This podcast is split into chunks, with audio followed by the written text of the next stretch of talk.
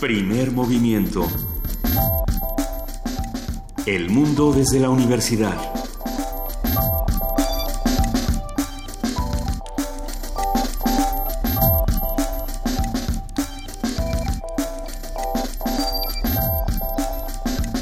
Muy buenos días, son las 7 de la mañana con 7 minutos de este lunes 13 de febrero. Estamos iniciando primer movimiento, querida jefa de información, Juana Inés de ESA. Muy buenos días. Buenos días, Luisa. Tengo, ah, es que no funciona la lucecita del micrófono, entonces pensé que lo tenía apagado y entonces dije, nunca me van a dejar hablar. Es Pero el no, 13 de pero febrero de no. 2017 es el Día Internacional de la Radio 2017, porque la radio, la radio nos comunica, la radio nos hablarnos y escucharnos, y entonces por eso, junto con la UNESCO, Radio UNAM se suma a la celebración del Día Internacional de la Radio, Luisa. Hay muchísimo que celebrar pensando, por supuesto, en lo que hemos mencionado una y otra vez en este programa, y es que la radio es el medio de la imaginación, es el medio, por supuesto, de la información, es un medio de libertad, de transgresión y de muchas otras cosas. Eh, vamos a tener muchas discusiones sobre la radio el día de hoy, Juana Inés. Yo me quedo pensando en, por supuesto, en las radios universitarias, en las radios comunitarias y en las otras radios que viven dentro de estas radios, como puede ser el radioteatro, que es un formato que se hace muchísimo en Radio UNAM. Conozca usted todo el trabajo que tiene www.radiounam.unam.mx, pero no solo eso, la radio experimental, la radio que, que en su momento también servía de tutorial, esta radio que educaba y podemos pensar en estas radios que tenemos como Radio Educación, como Radio Guam, Guam Radio, como Radio Ibero, como la radio del Instituto Politécnico Nacional y me emociona mucho que al terminar primer movimiento eh, vas a estar en esta mesa donde van a estar platicando todos los directores. En realidad, al terminar derecho a debate, va a estar con nosotros, eh, van a estar con nosotros los directivos de Radio Guam, Radio Poli, Radio Ibero, eh, Radio la- Educación, por Radio supuesto. Educación, y me está faltando uno. El Radio UNAM, nada más Ah, y claro. nada menos. El Ay, director nada más. Radio UNAM. Vamos a estar los, eh, van a estar ellos cinco, yo voy a estar intentando moderarlos, para platicar de todo tipo de temas, de, desde quiénes son nuestras audiencias, cómo nos llevamos con ellos, qué hacemos con redes sociales. ¿Qué pasa ahora con esto de los podcasts? Ya la radio no se la lleva el viento, a las palabras ya no se las lleva Ya el no. viento, sino que se quedan ahí para siempre. Por ejemplo, este momento en el que se me olvidó que estaba también el director de Radio UNAM. Pero bueno, estamos aquí, estamos celebrando el Día de la Radio, celebramos también el sábado pasado, Mayra Elizondo no se nos olvidó, el Día de la Niña y la Mujer en la Ciencia. Y para ello tenemos, teníamos por ahí eh, Movimiento Perpetuo de Vladimir Cosma, que es parte de la banda sonora de una película eh, que se llama Las Palmas de Monsieur Schutz, con Isabel Huppert. ¿La de que- Marie Curie? eh, Ajá, exactamente, Isabel Huppert y eh, hace a María Curie y es exactamente el, pro- el momento de conflicto en el que Pierre y María Curie están descubriendo el radio, están en este proceso de, de experimentar con, un, con una sustancia que llegan a la conclusión de que es un elemento nuevo y quien acaba llevándose todas las palmas, por eso se llama así, es el jefe del laboratorio, Monsieur Schutz, pero la imagen que se hace, la representación que se hace de, de María Curie en esta película, que también fue una obra de teatro, en México la pusieron con Cristina del Castillo, nuestra querida Cristina del Castillo como María Curie, eh, la representación que se hace de María como la, el arquetipo de la mujer científica, es un poco subordinada al hombre, eh, a- teniéndose que hacer cargo de aquello que eh, por convenciones sociales se llamaba, se llamaba las labores propias de su sexo. Y estas cosas es una, una muestra muy interesante de lo que, lo que ha pasado con las mujeres en la ciencia y es un ejemplo de lo que ya no queremos que suceda, Luisa. Pues desde el radio hasta la radio vamos a escuchar en este momento esta pieza Vladimir Cosma y vamos a hablar de movimiento perpetuo. Escríbanos arroba P Movimiento, diagonal primer movimiento UNAM, háblenos de qué es para ustedes la radio y háblenos también de las mujeres en la ciencia.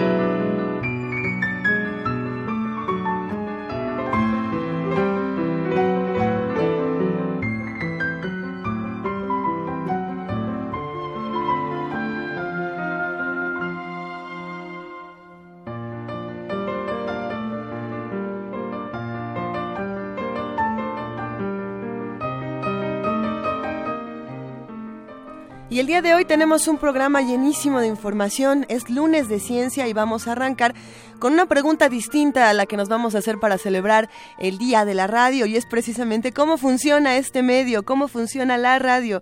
En una conversación con Luis Felipe Rodríguez, astrónomo, ha estado aquí en primer movimiento y han sido conversaciones deliciosas. Él es investigador emérito del Instituto de Radioastronomía y Astrofísica de la UNAM, pionero de la radioastronomía y de hacer eh, radios caseras. Pero de construir radios caseras, eh, ya, ya nos lo platicará él, pero pero sí, si usted se pregunta quién fundió en algún momento el, el, sistema radiodifusor de Yucatán, fue en su lejana infancia Luis Felipe Rodríguez Jaime. Y, todas estas historias las podemos encontrar en este libro pequeñito que está dentro de la colección de estos libros del Colegio de México, si no me equivoco, ¿no? El Telecomunicaciones. el libro se llama Telecomunicaciones y la colección Frida, ¿tú te acuerdas cómo se llama la colección? Ahorita vamos a compartir la colección en redes sociales porque si lo recuerdan son estos libros pequeñitos que se podían llevar como tacos de canasta. De hecho, en la Feria del Libro de Guadalajara los envolvían en papelito y los llevaban en una canasta, así como, como si fueran libros de canasta, pero ya lo vamos a platicar más adelante.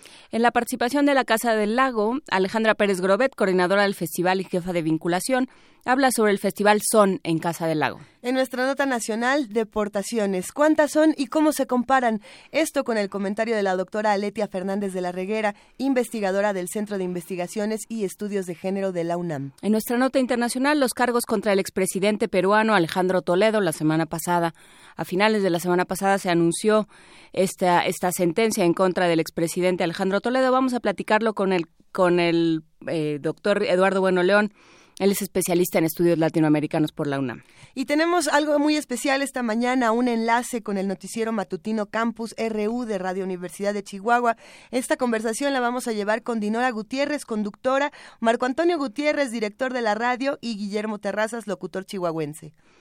En la poesía necesaria tenemos una sorpresa a cargo de dos de nuestros de, nuestros distinguidos radioescuchas, distinguidos y por qué no felices radioescuchas, Ike Tecuani y Andrea González, para que vean que la radio, como dice el eslogan del día de del Día Internacional de la Radio, la radio eres tú, bueno, la radio también son Ike Tecuani y Andrea González en su poesía necesaria. Vamos a tener una mesa del día por supuesto, seguimos hablando de la radio. La radio eres tú. ¿Cómo tomar la voz desde la radio comunitaria? Hablaremos nada más y nada menos que con Juan Mario Pérez, secretario técnico del Programa Universitario de Estudios de la Diversidad Cultural y la Multiculturalidad. Va a ser un programa muy nutrido y muy radiofónico. Cuéntenos para qué, para qué le sirve a ustedes la radio, para qué trabajamos todos los días para construir esta radio y cómo se sienten ustedes parte, cómo sienten que la radio so, eres tú, soy yo, somos todos nosotros. Nuestro teléfono en cabina es 5536-4339. Estamos en arroba PMovimiento en Twitter, en Primer Movimiento en Facebook y en el correo electrónico primermovimientounam.gmail.com. Recuerden, recuerden que pueden mandar postales sonoras, pueden mandar comentarios, pueden mandar, por supuesto, su poesía necesaria. Todo aquello que quieran que aparezca en este espacio, platíquenoslo, por favor, para que el ciclo de la comunicación se vaya enriqueciendo y completando, Luisa. Estamos buscando interlocutores, estamos siendo los interlocutores correctos. Vamos a preguntarnos todo esto en la sección del día de hoy, Arranque de Ciencia.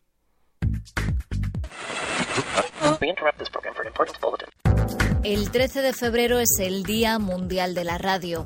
Nos unimos a la UNESCO para celebrar la radio y el papel que juega en nuestras vidas, cómo nos informa, nos entretiene y nos da voz. Para más información visita diamundialdelaradio.org. Día Mundial de la Radio 2017. La radio eres tú. Lunes de Ciencia. En 1864, el físico británico James Clerk Maxwell usó sus conocimientos de electricidad y magnetismo para demostrar teóricamente la existencia de un tipo de radiación desconocida hasta ese momento. De acuerdo con sus estudios, esta radiación variaría a velocidades y viajaría a velocidades cercanas a las de la luz. El científico alemán Heinrich Rudolf Hertz demostró la existencia de estas ondas que fueron llamadas hertzianas en su honor.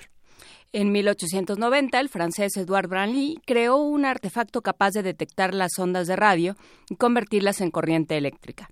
Estos dos descubrimientos fueron la base para que el italiano Guglielmo Marconi Guillermo Marconi, en el año 1894 diera lugar a uno de los inventos más importantes de la historia de la comunicación, la radio. Y muchos años después, un joven doctor inventaría su propia radio. Un joven que ni era doctor ni nada. Y, vamos a ver. Un niño, un niño curioso.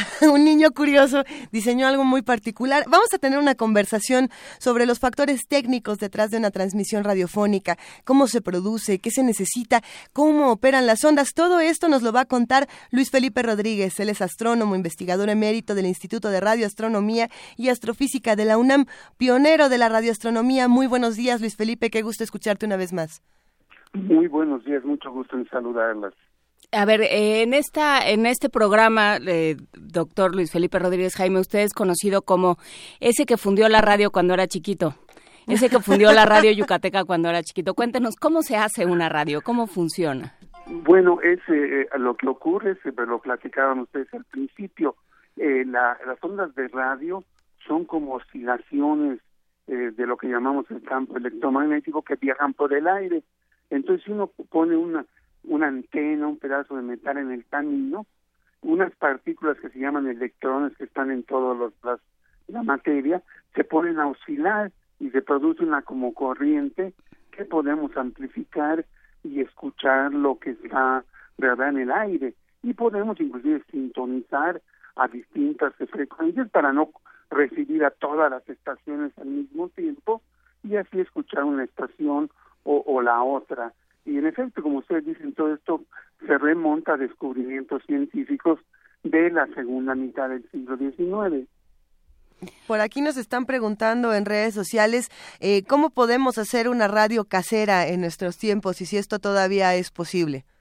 Sí, hay, hay una radio sencillísima que, que se le llama pues la radio de de diodo, de cristal, que inclusive no lleva baterías ni nos cuesta nada, porque la energía que está en el aire, en las ondas, es suficiente, no, no para mover una bocina, ¿verdad? Pero eh, una, uno de esos auriculares, un audífono muy sensitivo, y así pues en mi época, cuando era yo un joven ahí, en los años 50, construíamos estos radios de cristal, necesitábamos una antena, y escuchábamos a las distintas estaciones y nos parecía fabuloso porque no usaba baterías, era gratuito, esto sí, era realmente de todo gratuito y se escuchaban muy muy bien las estaciones. Es una es un radio muy sencillo, yo creo que si se meten a internet y buscan un radio de cristal, es una un radio que lleva cuatro o cinco componentes muy económicas que se puede comprar en una tienda de electrónica. Lo eso sí necesita una buena antena, que ya es muy difícil, ¿verdad? Porque vivimos todos en departamentos y en lugares muy reducidos, pero este es el radio más sencillo que hay y yo así me inicié porque pues, pues en aquella época esta era una de las actividades científicas que podía realizar un joven, no había todas las opciones que hay ahora de ferias y estancias, en esa época uno tenía que buscar sus propias eh, soluciones. Y a ver, pero es eh, ¿cuáles son los cinco ingredientes que se necesitan para construir una radio? Necesita uno una antena que es la que capta estas oscilaciones que viajan por el espacio. Luego necesita uno un circuito que está hecho por una bobina y un capacitor que son los que nos permiten seleccionar de todas esas porque nos están llegando todas las estaciones al mismo tiempo. Ese primer circuito eh, selecciona una frecuencia y elimina a las otras, ¿verdad? Y luego necesitamos un diodo que hace que esa corriente nada más veamos una, una parte de ella, que si no, no captaríamos bien las cosas. Y finalmente necesitamos unos un audífono, eh, que son esas cosillas que se ponen uno en el oído, ¿verdad? Muy sensitivas, y con eso uno hace este radio y, puede uno captar. Eh, sirve nada más para la radio AM, eh, que es una de las, la más antigua y de hecho la que se sigue usando muchísimo. Por ejemplo, Radio UNAM, pues a 870 kilohertz tiene su transmisión y uno ya es posible hacer uno de estos radios muy, muy sencillos. Inclusive en algunos talleres para niños, pues llevábamos las piezas y los niños armaban el radio y bueno, se sorprende uno porque dice uno, ¿dónde está la batería? Bueno, no hace falta en un radio tan sencillo. Porque, porque A ver, o sea, si digamos que las ondas están en el aire, están alrededor de nosotros. Están viajando y pasando a la velocidad de la luz, porque son formas, son, por decirlo así, otras formas de luz que el ojo no ve. Entonces están pasando por, por todas direcciones y nos están llegando pues de las distintas transmisoras y están pasando por, por, por cerca de nosotros a través de nuestro cuarto y están ahí todas esas ondas. Entonces yo hice un radio mal hecho, hoy día ellos todas las estaciones al mismo tiempo y pues no, no se trata de eso. Entonces usa uno eh, como parte del circuito una cosa que cancela a todas las frecuencias menos la que queremos oír y así puedo yo seleccionar una u otra estación. Me, quedé pensando, eh, Luis Felipe Rodríguez, eh, y cada, me pasa cada vez que hablamos de, la radio y de la parte tecnológica, en esta película llamada Piratas del Rock, que la dirigió Richard Curtis hace unos años y que está ambientada en los años 60 en, Inglaterra. Y la historia básicamente es una radio pirata que estaba en un barco y que, y que transmitía y que era transgresora y que llegaba a los oídos de, de todas las jovencitas eh, que, que disfrutaban muchísimo en ese momento del rock como, como una experiencia transgresora. Pero la pregunta aquí sería, eh, ¿Era viable poder hacer algo así, tener radios piratas como esta? Y, lo es ahora. Digo, no estoy invitando a que hagamos nuestra radio pirata, pero... ¿Es posible transmitir y treparse a, las señales? Sin, sin hacerlo a través del podcast. ¿Cómo no? Claro que sí. De hecho, hay una banda que no es eh, ni radio AM ni radio FM, eh, reservada para los aficionados a ustedes. Esta también es una cosa que va desapareciendo. Había estas personas que contaban con un equipo de transmisión y recepción bastante costoso y sofisticado y en las noches se ponían, hoy voy a tratar de escuchar a Australia, no sé si llegaron ustedes a ver eso, que yo y la gente se la pasaba ahí diciendo, este es X, no sé cuánto, y, de, repente le contestaban eh, de Europa o le contestaban, y esa era su, su diversión de ellos. Entonces, estas personas tenían la capacidad de, de transmitir y recibir yo también como joven construí transmisores y transmitía yo música. Eh, los radioaficionados de, de me suplicaron que me saliera yo porque estaban no estaba muy bien hecho mi transmisor y entonces no solo salía a la frecuencia que yo había sino que eh, vamos contaminaba a las otras transmisiones y por favor ya no transmites porque no podemos nosotros trabajar en la noche por por el ruido entonces ya apague mi mi transmisor, pues se puede hacer un transmisor, es bastante más complicado y uno puede transmitir. Ahora, requiere uno, ya, ya todo esto ya se legalizó y requiere uno de una licencia, inclusive tiene uno que pagar, ya vieron, se licitaron hace poco frecuencias de FM, eh, eh, Radio UNAM, pues estas frecuencias que tiene están asignadas oficialmente y yo estoy seguro que pagan por el uso de esto. Entonces todo esto ya se regularizó, ya se hizo oficial lo que llamamos el espectro electromagnético, que es todas estas frecuencias que están disponibles, están todas ocupadas por alguien, ¿no? la telefonía celular, el radio sí. la tele, cada quien y nos peleamos por, por esas frecuencias. Y yo ahora como radioastrónomo no transmito, sino que solo recibo. Y entonces ahora la súplica la hacemos nosotros en el sentido de que estamos tratando de captar esta señal que viene de una galaxia, de una estrella, ahí una debilísima, y, se imaginarán ustedes cuál. ¿Y les llega pura música grupera? Me llega pura música grupera, hay mucha, mucho problema de contaminación, eh, entonces, o de interferencia, entonces, claro, los radioastrónomos, pues, por lo que luchamos es que esas frecuencias que nos han asignado, por favor, no las invadan, ¿verdad? Otros usuarios. Cambiaron los papeles, doctor. Así es. ya ves, karma. Este, el científico me va a dar un manazo, ¿verdad? Por estar hablando del karma. Pero a ver, eh, entonces, ¿y la onda corta? ¿Qué es la onda corta? ¿Son estos aficionados no? Son los aficionados. Que, eh, como que se dividen las ondas, en el fondo es lo mismo, son ondas electromagnéticas, pero tienen eh, distintas propiedades. Por ejemplo, algunas se reflejan en la, ionosfera, la parte muy alta de la atmósfera que está ionizada por el Sol y pueden llegar muy lejos y entonces pues cada quien ha agarrado distintas partes del espectro y hay eh, hay una una gráfica maravillosa donde salen los usuarios y es una cosa gente, por ejemplo, eh, telecomunicación marina, los satélites, eh, eso es una cosa que está ocupada toda y, eh, y es valiosísima porque pues todo el mundo la quiere utilizar, digamos, pensemos en la telefonía celular, que se transmite también como en el mismo proceso de la de la radio, inalámbricamente a través del espacio y, y, cuesta, ¿verdad? Pagamos todos un montón por, por mes.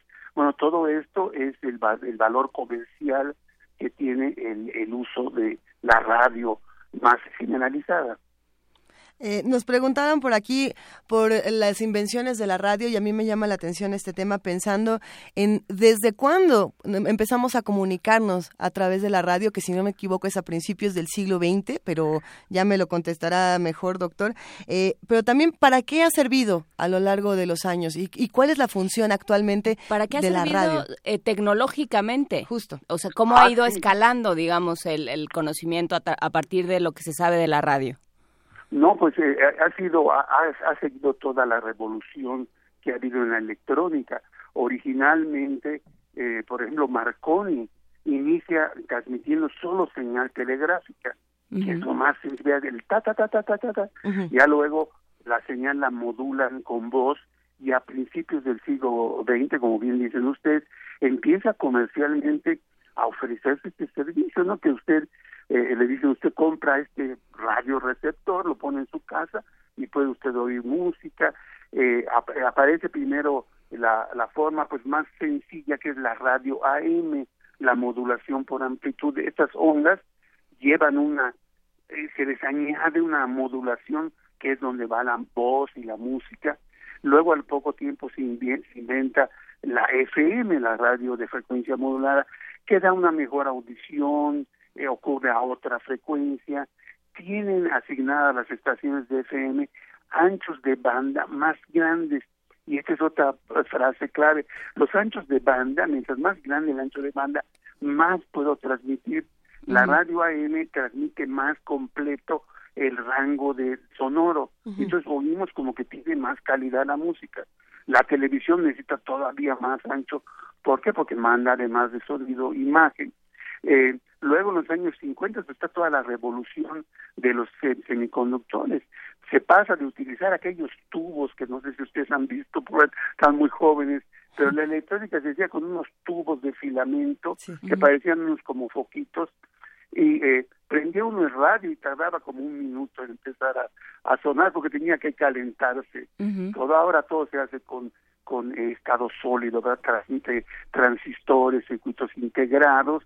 Eh, toda esta revolución la, la va pasando la, la radio, luego viene la revolución digital, la transmisión y recepción de señales que vienen codificadas de una manera que se le llama digital, que nos da una reproducción equivalente a la de un a la de un disco compacto, ¿verdad? una reproducción perfecta, y ahora pues el internet que eh, a, ustedes probablemente ahorita hay, más gente oyéndolas por internet que por la eh, manera tradicional a través de radio, sí. Es posible y, y aún así es importantísimo recordar eh, personajes que son fundamentales para la historia de la radio. Y por ahí Luis Castro nos recuerda en redes sociales, doctor, los trabajos de Nikola Tesla, que desde 1892 ya tenía un diseño de cómo podía ser una radio, por ejemplo, y, que además fue uno de estos científicos que no tuvo una vida muy fácil y, que, y que finalmente su trabajo, eh, mucho de su trabajo quedó en el olvido o quedó eh, patentado por otras personas. Así es, así es. Finalmente se le dio el crédito a Tesla, pero ya había muerto Tesla, ya en los años 40, eh, pero en efecto, Marconi fue como muy sagaz y muy comerciante eh, y también científico, pero realmente fueron eh, Hertz, Tesla los que hicieron los desarrollos y Marconi fue el, tipo que dijo esto, esto tiene eh, vertiente comercial y lo empezó a vender y primero ofrecía su sistema de telégrafos, luego de radio y en fin, él, él fue un hombre muy sagaz y pues lo recordamos como, vamos a decir, el padre de la radio comercial, pero ciertamente Tesla tenía ya todo el diseño y simplemente no, no le interesó comercializarlo y se dedicó a otras cosas. Hay eh, un tema interesante hace pocos, hace menos de un mes, yo creo, en, en Noruega se decretó que se acababa la radio por FM y que ya toda la radio, incluida la radio pública, que fue parte de la de la discusión, se, se mudaba a la radio satelital. ¿Qué es esta radio satelital? Porque un poco lo que decían los noruegos es eh, nos están obligando, están dejando de lado a un segmento poblacional que tiene acceso únicamente a FM y no a esta radio satelital. ¿Cómo funciona y, quién tiene acceso a ella, doctor? Pues la radio satelital tiene sus ventajas y desventajas. Por ejemplo, ustedes saben, radio FM, radio FM UNAM, eh, que transmite desde la Ciudad de México, no lo podemos usar oír ya un poquito lejos. La radio FM tiene mucha calidad pero cubre un área muy pequeña. Ya me voy lejos y ya, eh, en, no sé, en Toluca, pues ya no se oye. Eh, la radio satelital, la ventaja que tiene es que lanza la señal, digamos, como en un haz que cubre, puede cubrir toda la República. Entonces, la ventaja de ese tipo de radio es que yo estoy en el monte, en el lugar más remoto, y todavía me llega la señal satelital. Lo que no ocurre con, por ejemplo, la radio FM eh, tradicional que como le digo cubre un área muy muy pequeña. O sea no sé si ustedes pues, han hecho el experimento. Ustedes ponen en radio FM y se oye radio UNAM se oyen todas las estaciones pero ustedes no oyen a Guadalajara o no oyen a Mérida. En cambio eh, este sistema satelital permitiría a cualquier persona en cualquier parte de ese país recibir las mismas señales. El problema es que este es un, requiere unos receptores un poco más costosos y hay quien dice, no, pues yo estoy contento, yo vivo en, Oslo, no sé dónde, yo recibo todas las estaciones que quiero, a mí que no me muevan. Y siempre ha habido esta reacción, ¿verdad?, de que pues uno está contento y vienen estos avances y requieren más inversión de parte del público y a quien se opone, ¿verdad? Y bueno, le debo decir que como radioastrónomo, una de las cosas que más nos perjudica son los satélites.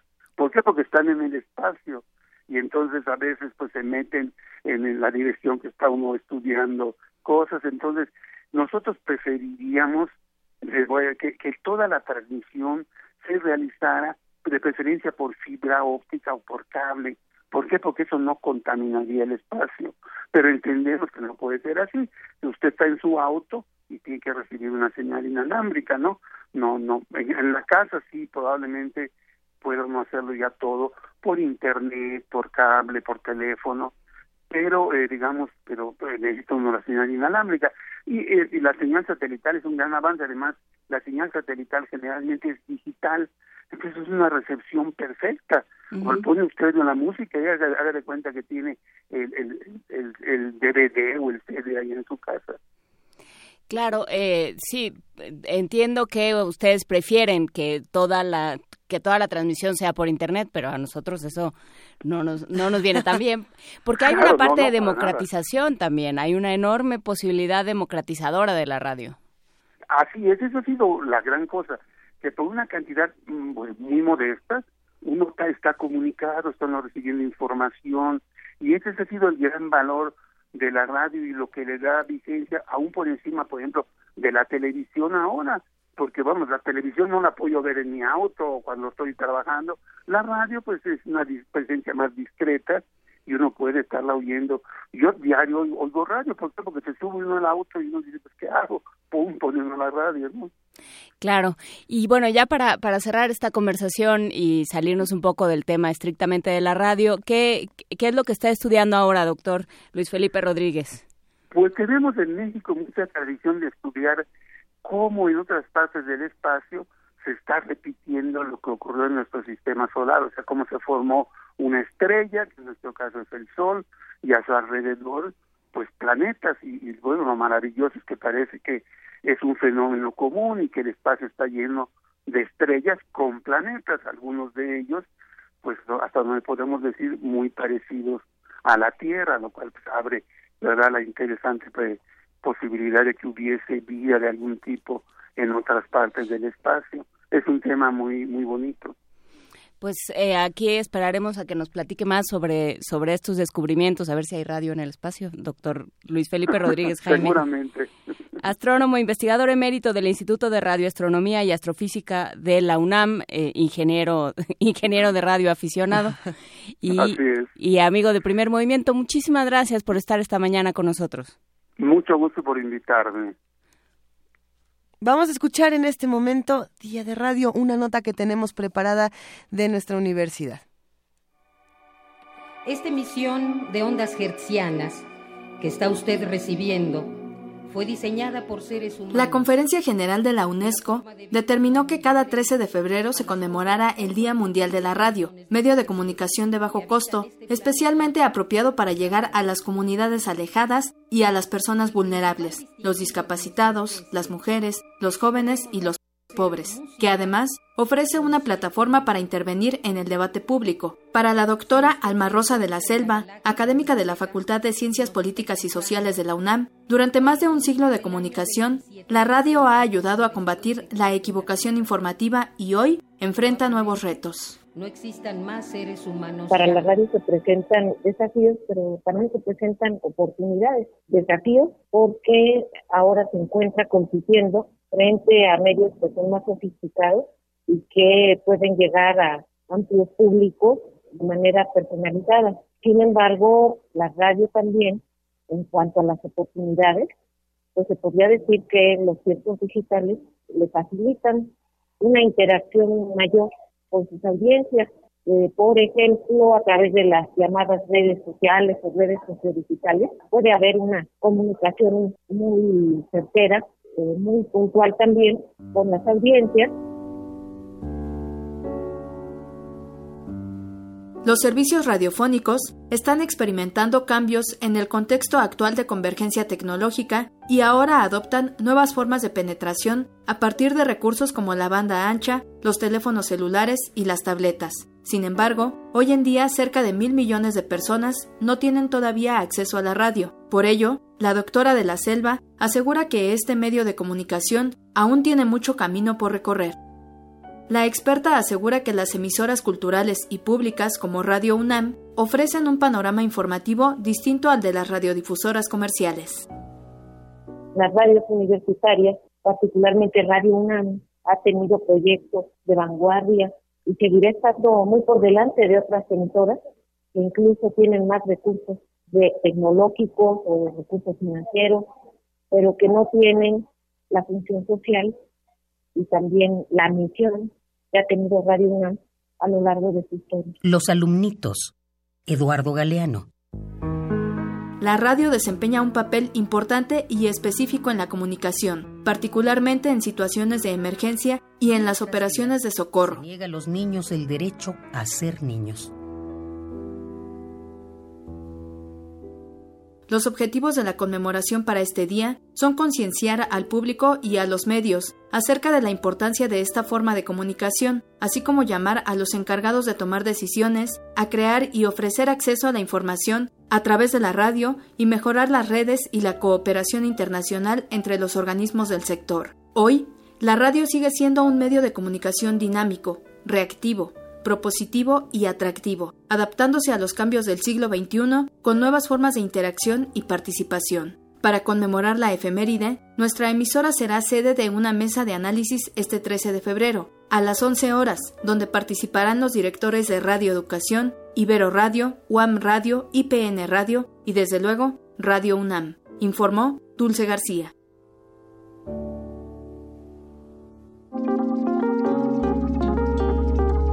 Primer movimiento. Hacemos comunidad.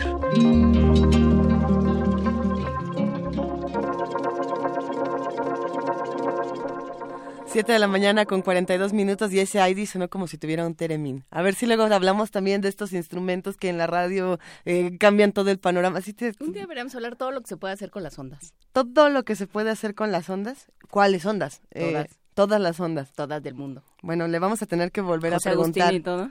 Ah, le volveremos a preguntar a Luis Felipe Rodríguez, que por cierto nos mandaron por ahí muchas recomendaciones y muchas preguntas. Se quedó una pregunta interesante de Mayra Elizondo sobre el futuro de la radio y creo que es una pregunta que vamos a poder responder también en nuestra mesa del día con Juan Mario Pérez, que nos habla de otro tipo de, de otro tipo de radios, porque estamos ahorita hablando de la parte más tecnológica. eh, vamos a hablar también de qué se hace con toda esta tecnología y qué se hace en los lugares más eh, lejanos del planeta y los más cercanos que a veces sentimos más lejanos. Y bueno, van a ser discusiones de lo más interesantes el día de hoy. Nos escribe también el niño Santiago Ibarra para decirnos, eh, no es la radio satelital, sino la radio digital DAB. Tiene toda la razón. Muchas gracias a Santiago. Ya ahorita posteamos esta, La nota. esta nota para, ya, para que quede más claro todavía. Y muchos también nos preguntaron en redes sociales eh, si, si la radio por internet sigue siendo radio.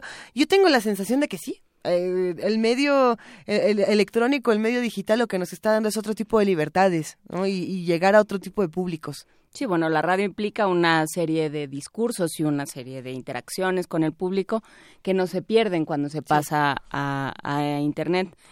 Y bueno, de, de cada uno depende que la radio siga siendo radio también. Y otra pregunta que nos mandaron y que además me emociona mucho tener la respuesta era eh, cómo podemos hacer nuestras propias transmisiones de radio. Y en el teléfono inteligente que usted tiene en su mano puede descargar la aplicación Mixlr, que se escribe MixLR, y ahí uno puede tener su propia estación de manera gratuita. Y son ejercicios divertidísimos. Digo, para los que estén interesados en tener su propia estación en vivo y su propio podcast más adelante. Y por cierto, eh, sale hoy la Gaceta, hoy si llega usted a su, a su lugar de trabajo, a su centro de investigación, a cualquier instancia universitaria, ya está la Gaceta del 13 de febrero de 2017 y justamente hablando de este Día Internacional de la Mujer y la Niña en la Ciencia, hay una un artículo interesante sobre cómo persisten las desigualdades de género en la ciencia. Se refiere a ello Norma Blasquez Graf, académica del CEICH, del Centro de Investigaciones Interdisciplinarias en Ciencias y Humanidades. Dice que solamente 35% del padrón del SNI, del Sistema Nacional de Investigadores, son mujeres. Entonces, bueno, pues no creo que eso tenga que ver con una falta de científicas ni de investigadoras, nos consta que no, sino, bueno, con un, con un problema de, de diseño de nuestra estructura meritocrática. Habrá que platicarlo. Habrá que platicarle con Norma Blasquez, que además es una mujer que, que se ha dedicado muchísimo a este tipo de estudios y que ha hecho unas labores importantísimas en la universidad. Le mandamos un inmenso abrazo, por supuesto. Lo, lo apunto aquí en mi cuadernito. Lo apuntas en el...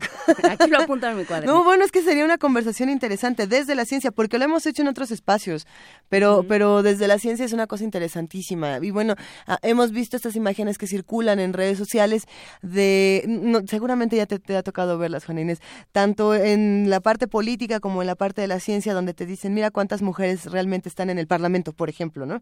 Y, va- y desaparecen a todos los hombres de la fotografía y te das cuenta de que hay dos mujeres en un grupo de 100.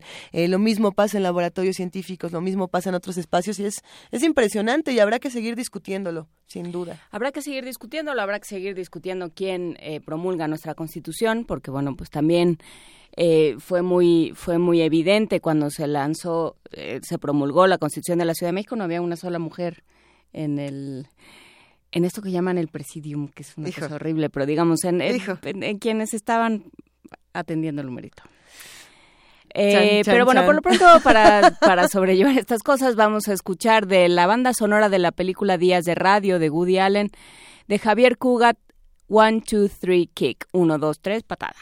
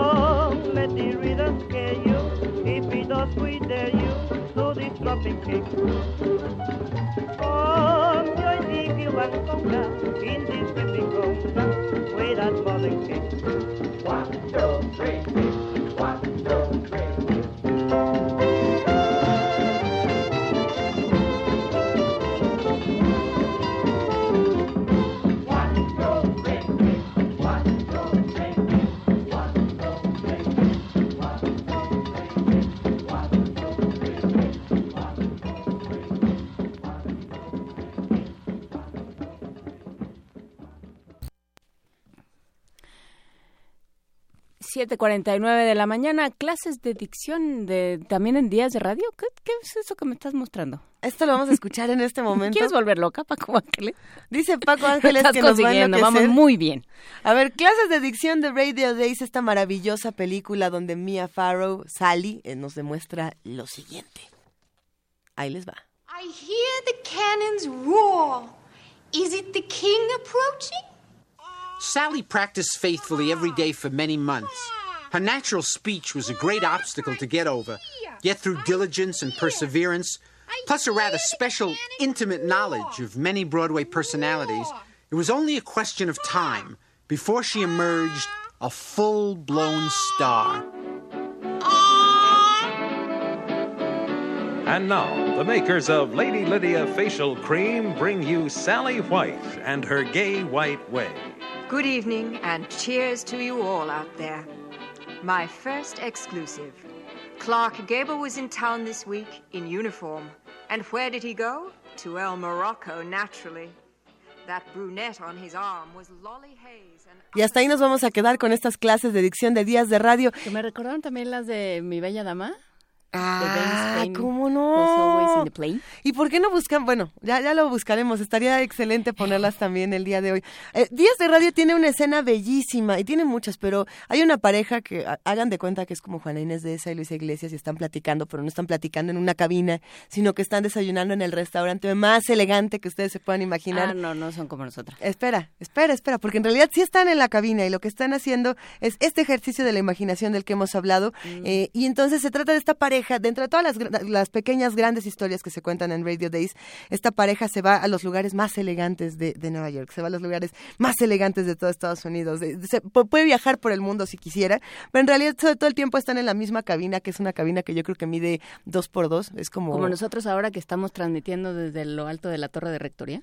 Desde lo alto de la Torre de Rectoría, donde más nos gusta ver el amanecer, desde el Universum también estamos transmitiendo. ¿Desde dónde más nos gusta Desde transmitir? el, el Museo de la Autonomía. Desde el Palacio, el Palacio de, la Bellas Artes. Autonomía. el Palacio de Bellas Artes, el Palacio de la Autonomía. ¿Desde dónde querríamos transmitir? Todo Casa esto del Lago. se puede hacer. En Casa del Lago podríamos transmitir. Y qué mejor que hacerlo con Alejandra Pérez Grobet, coordinadora del festival Son de Casa del Lago. Buenos días, Alejandra. Buenos días, ¿cómo están? Contentas, festejando el Día de la Radio y festejando que hay espacios como Casa del Lago. Claro que sí, efectivamente, y más con este festival que viene ya todo lo que da el próximo fin de semana. ¿Cómo va a ser? ¿Qué vamos a ver? ¿Qué, ¿Quiénes podemos ir? Cuéntanoslo todo.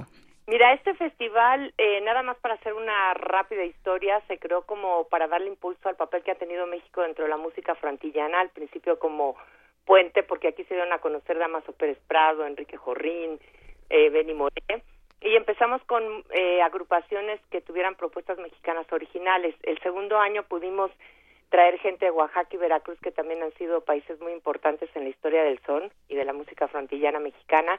Y este año tenemos como primera vez un país invitado que es Cuba, donde se creó todo el son. Entonces tendremos agrupaciones cubanas, agrupaciones de México cubanas, tendremos cine, por primera vez va a haber presentaciones de libros, tendremos talleres, clínicas, charlas, va a estar muy activo.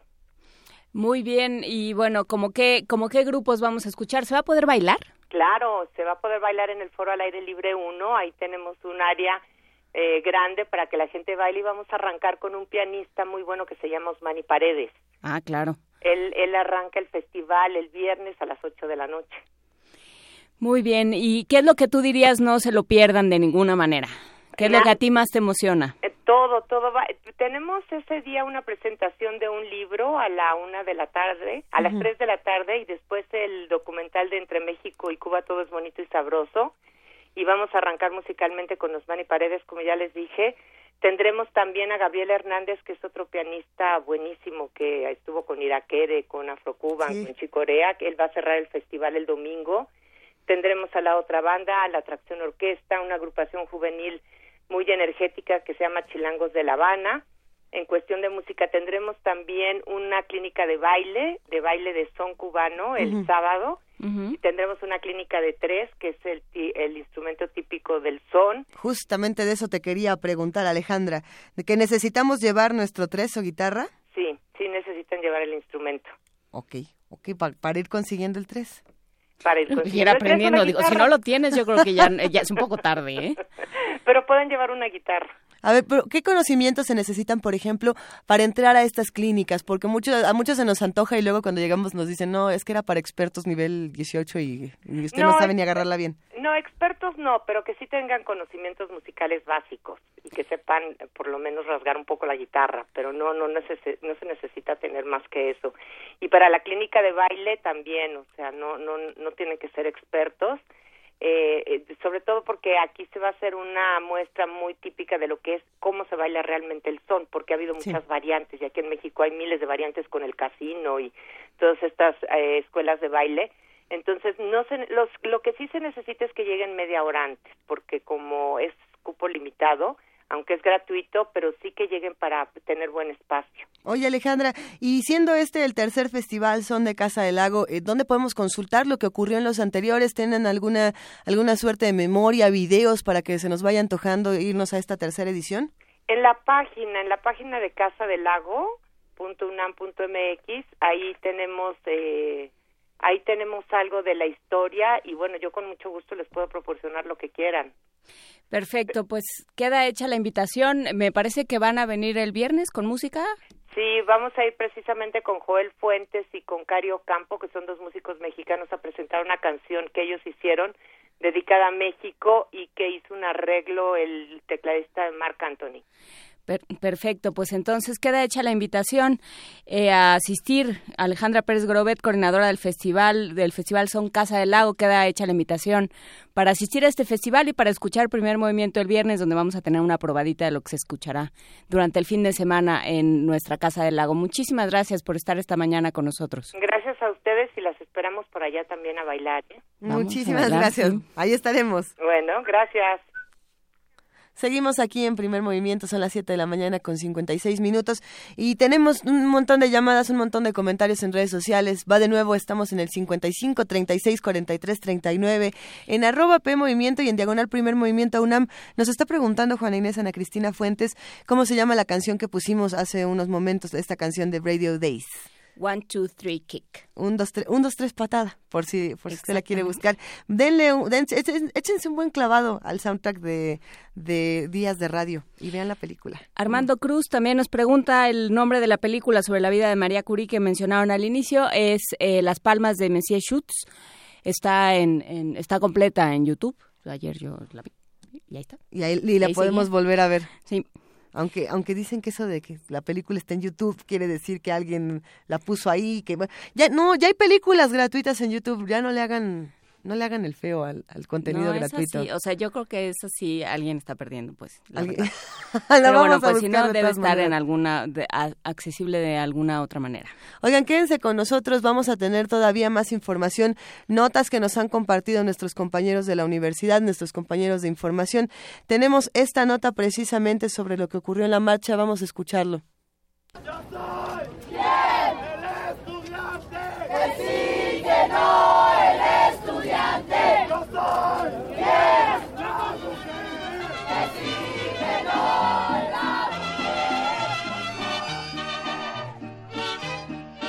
El nuevo presidente de Estados Unidos pretende ensañarse contra México, imponer un absurdo muro fronterizo, intensificar los requisitos para entrar legalmente a su país. hacer del Tratado de Libre Comercio de América del Norte lo que a él más le convenga. Sin embargo, los mexicanos quieren demostrar que tienen voluntad propia. Este domingo, unas 88 organizaciones de la sociedad civil y universitarias participaron en la marcha Vibra México y Mexicanos Unidos para expresar su inconformidad contra las políticas de Donald Trump.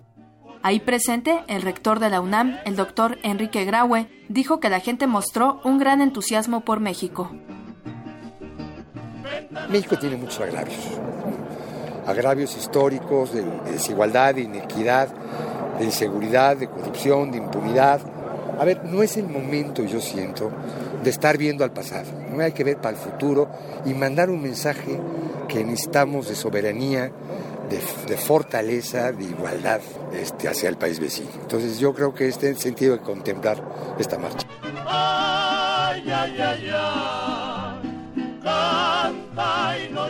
México enfrenta uno de los mayores desafíos de su historia. Desde su campaña a la presidencia de Estados Unidos de América, Donald Trump ha mostrado actitudes intolerantes y discriminatorias, además de un profundo desconocimiento de las relaciones internacionales. Su actitud, abiertamente hostil hacia los mexicanos, daña los intereses de los connacionales que residen en aquel país. El rector de la UNAM dijo que los académicos de esta casa de estudios se han manifestado contra la situación de discriminación y xenofobia, y también se congratuló del apoyo que se ha dado por parte de algunos grupos del pueblo norteamericano.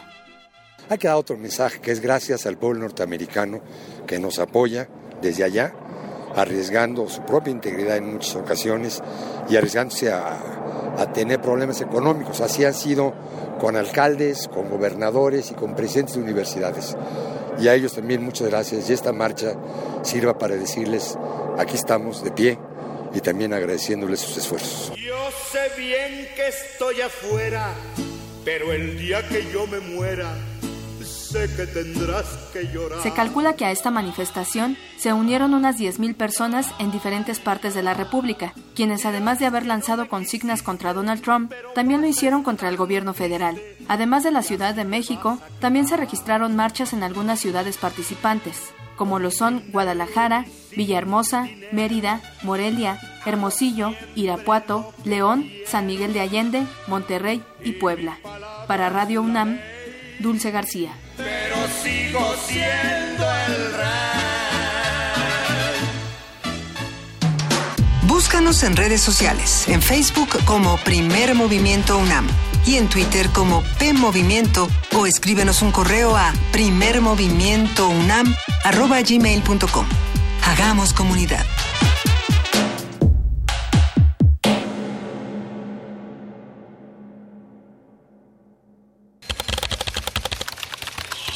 Informativo. La UNAM.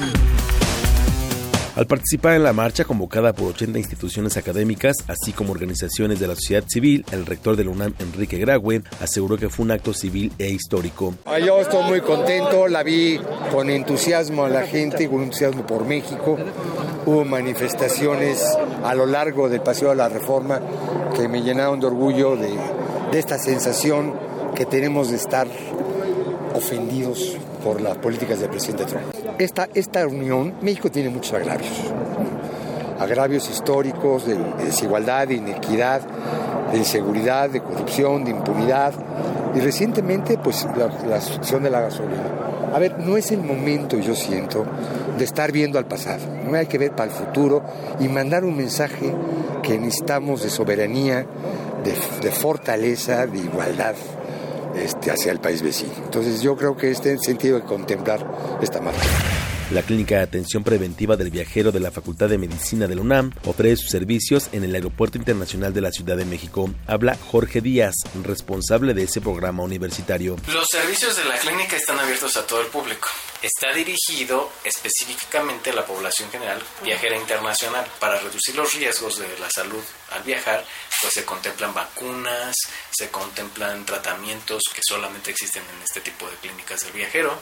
Lo que se recomienda a la población es acudir con 3 a 4 semanas a consultar qué recomendaciones puede darles la UNAM a los viajeros y programar con anticipación el hecho de acudir a una consulta especializada para reducir los riesgos. Nacional. Esta mañana, el secretario de Relaciones Exteriores, Luis Videgaray, aseguró que no modificó el discurso del presidente Trump durante su visita a Estados Unidos. A nosotros no nos toca especular. Lo que sí puedo eh, afirmar es que este tipo de filtraciones, ni la de hace dos semanas sobre los supuestos comentarios en la llamada, ni ahora sobre esta supuesta injerencia eh, mía en un discurso del presidente de Estados Unidos, lo cual es francamente insospechado, ayudan a la relación. No es algo que sea constructivo en la relación, creo que ni para Estados Unidos ni para México.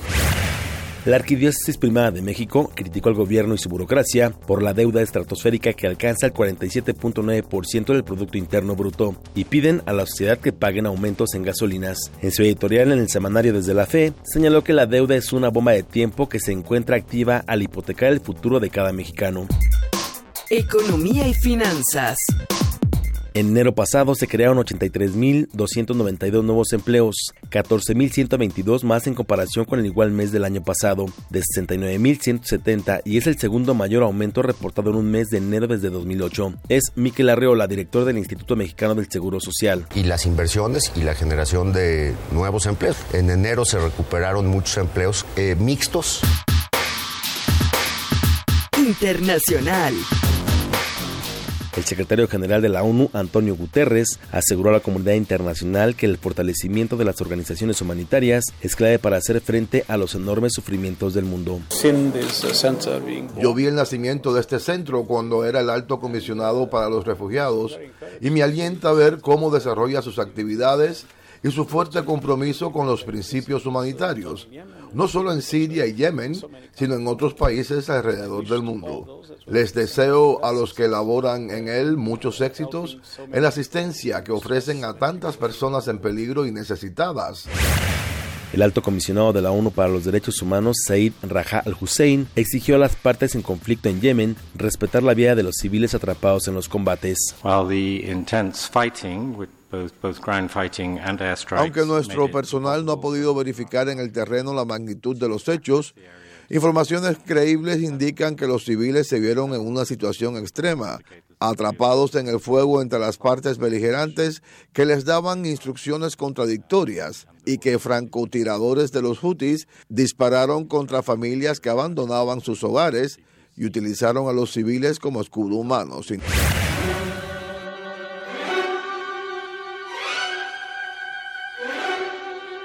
Día como hoy.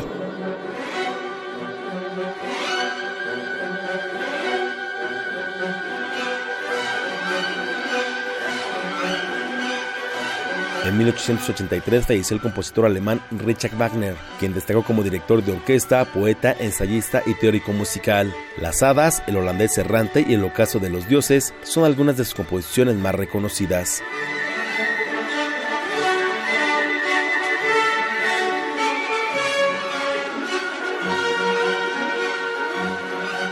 Hasta aquí el corte, en una hora más información. Radio UNAM, clásicamente informativa. De las vistas de Salvador Toscano a la época de oro. Del celular a la era digital. Filmoteca UNAM, celebrando 120 años de la llegada del cine a México. Sala de exposiciones, acervo y restauración, cine en línea, talleres, hemeroteca. Circuito Mario de la Cueva, frente a la Facultad de Ciencias Políticas y Sociales. Entra a www.filmoteca.unam.mx. Ahí encontrarás la oferta visual que tenemos para ti. Filmoteca UNAM. El rito comienza en el escenario. Los sonidos emergen, deambulan por el recinto, se cuelan en los oídos y estremecen los sentidos. Festival Intersección. los encuentros sonoros de Radio UNAM. Todos los viernes a las 21 horas en vivo desde la sala Julián Carrillo. Escúchalos a través del 96.1 de FM, www.radiounam.unam.mx o ven a Adolfo Prieto 133 Colonia del Valle, cerca del Metrobús Amores. La entrada es libre. Habla Andrés Manuel López Obrador, presidente nacional de Morena. Es claro que no todos somos iguales. Ahora con lo del gasolinazo, los legisladores de Morena fueron los únicos que no votaron por los aumentos en los precios de los energéticos. También está quedando de manifiesto que los de la mafia del poder no quieren dejar de robar, no tienen llenadera. Por eso tenemos que unirnos, sin distinción de partidos. Tenemos que buscar la unidad. Vamos a lograr entre todos el renacimiento de México. Morena, la esperanza de México. Entérate de lo que puedes descargar, disfrutar y escuchar gratis en descargacultura.unam. Novedades. Te invitamos a escuchar los poemas de Rubén Darío, leídos por el escritor José Ramón Enríquez. Mar armonioso, mar maravilloso, tu salada fragancia, tus colores y músicas sonoras me dan la sensación divina de mi infancia. Visita www.descargacultura.unam.mx Una galería para descubrir sonoridades del mundo poco conocidas. Abre la puerta del Gabinete de Curiosidades. Serie que recupera y analiza audios y grabaciones de diversos archivos sonoros. Domingos a las dos y media de la tarde con Frida Saldívar y Luisa Iglesias. Somos coleccionistas de sonidos. 96.1 de FM. Radio UNAM. La Secretaría de Cultura presenta Stanley Kubrick, la exposición. Más de 900 piezas entre fotografías, objetos personales, guiones y vestuarios originales que revelan aspectos del proceso creativo del cineasta, así como sus aportaciones al séptimo arte. Además, una retrospectiva integrada por todas las películas de este icónico director de cine, a partir del primero de diciembre en la Galería de la Cineteca Nacional, Avenida México, Coyoacán 389, Colonia Joco, Ciudad de México. Secretaría de Cultura, Gobierno de la República. Sergio García Ramírez, doctor en Derecho. No es sencillo arribar a una cultura de derechos humanos después de siglos de contiendas, de odios, de enfrentamientos, de discriminaciones, pero esa es la gran tarea de la humanidad. Te invitamos al curso Derechos Humanos. Derechos Humanos. Sistema Interamericano de Protección. Imparte el doctor Sergio García Ramírez. Sala Carlos Chávez del Centro Cultural Universitario, los días 13, 15 y 22 de marzo. De las 18 a las 20.30 horas. Informes al 5622-7070, 5622-6605 o en www.grandesmaestros.unam.mx. El cupo es limitado. Inscríbete ya. Invita el programa grandesmaestros.unam de la Coordinación de Difusión Cultural de la UNAM. Primer movimiento. Podcast y transmisión en directo en www.radiounam.unam.mx.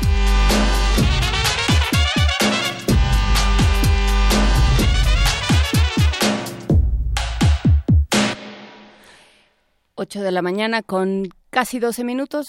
Es 13 de febrero, Día Internacional de la Radio. La radio eres tú.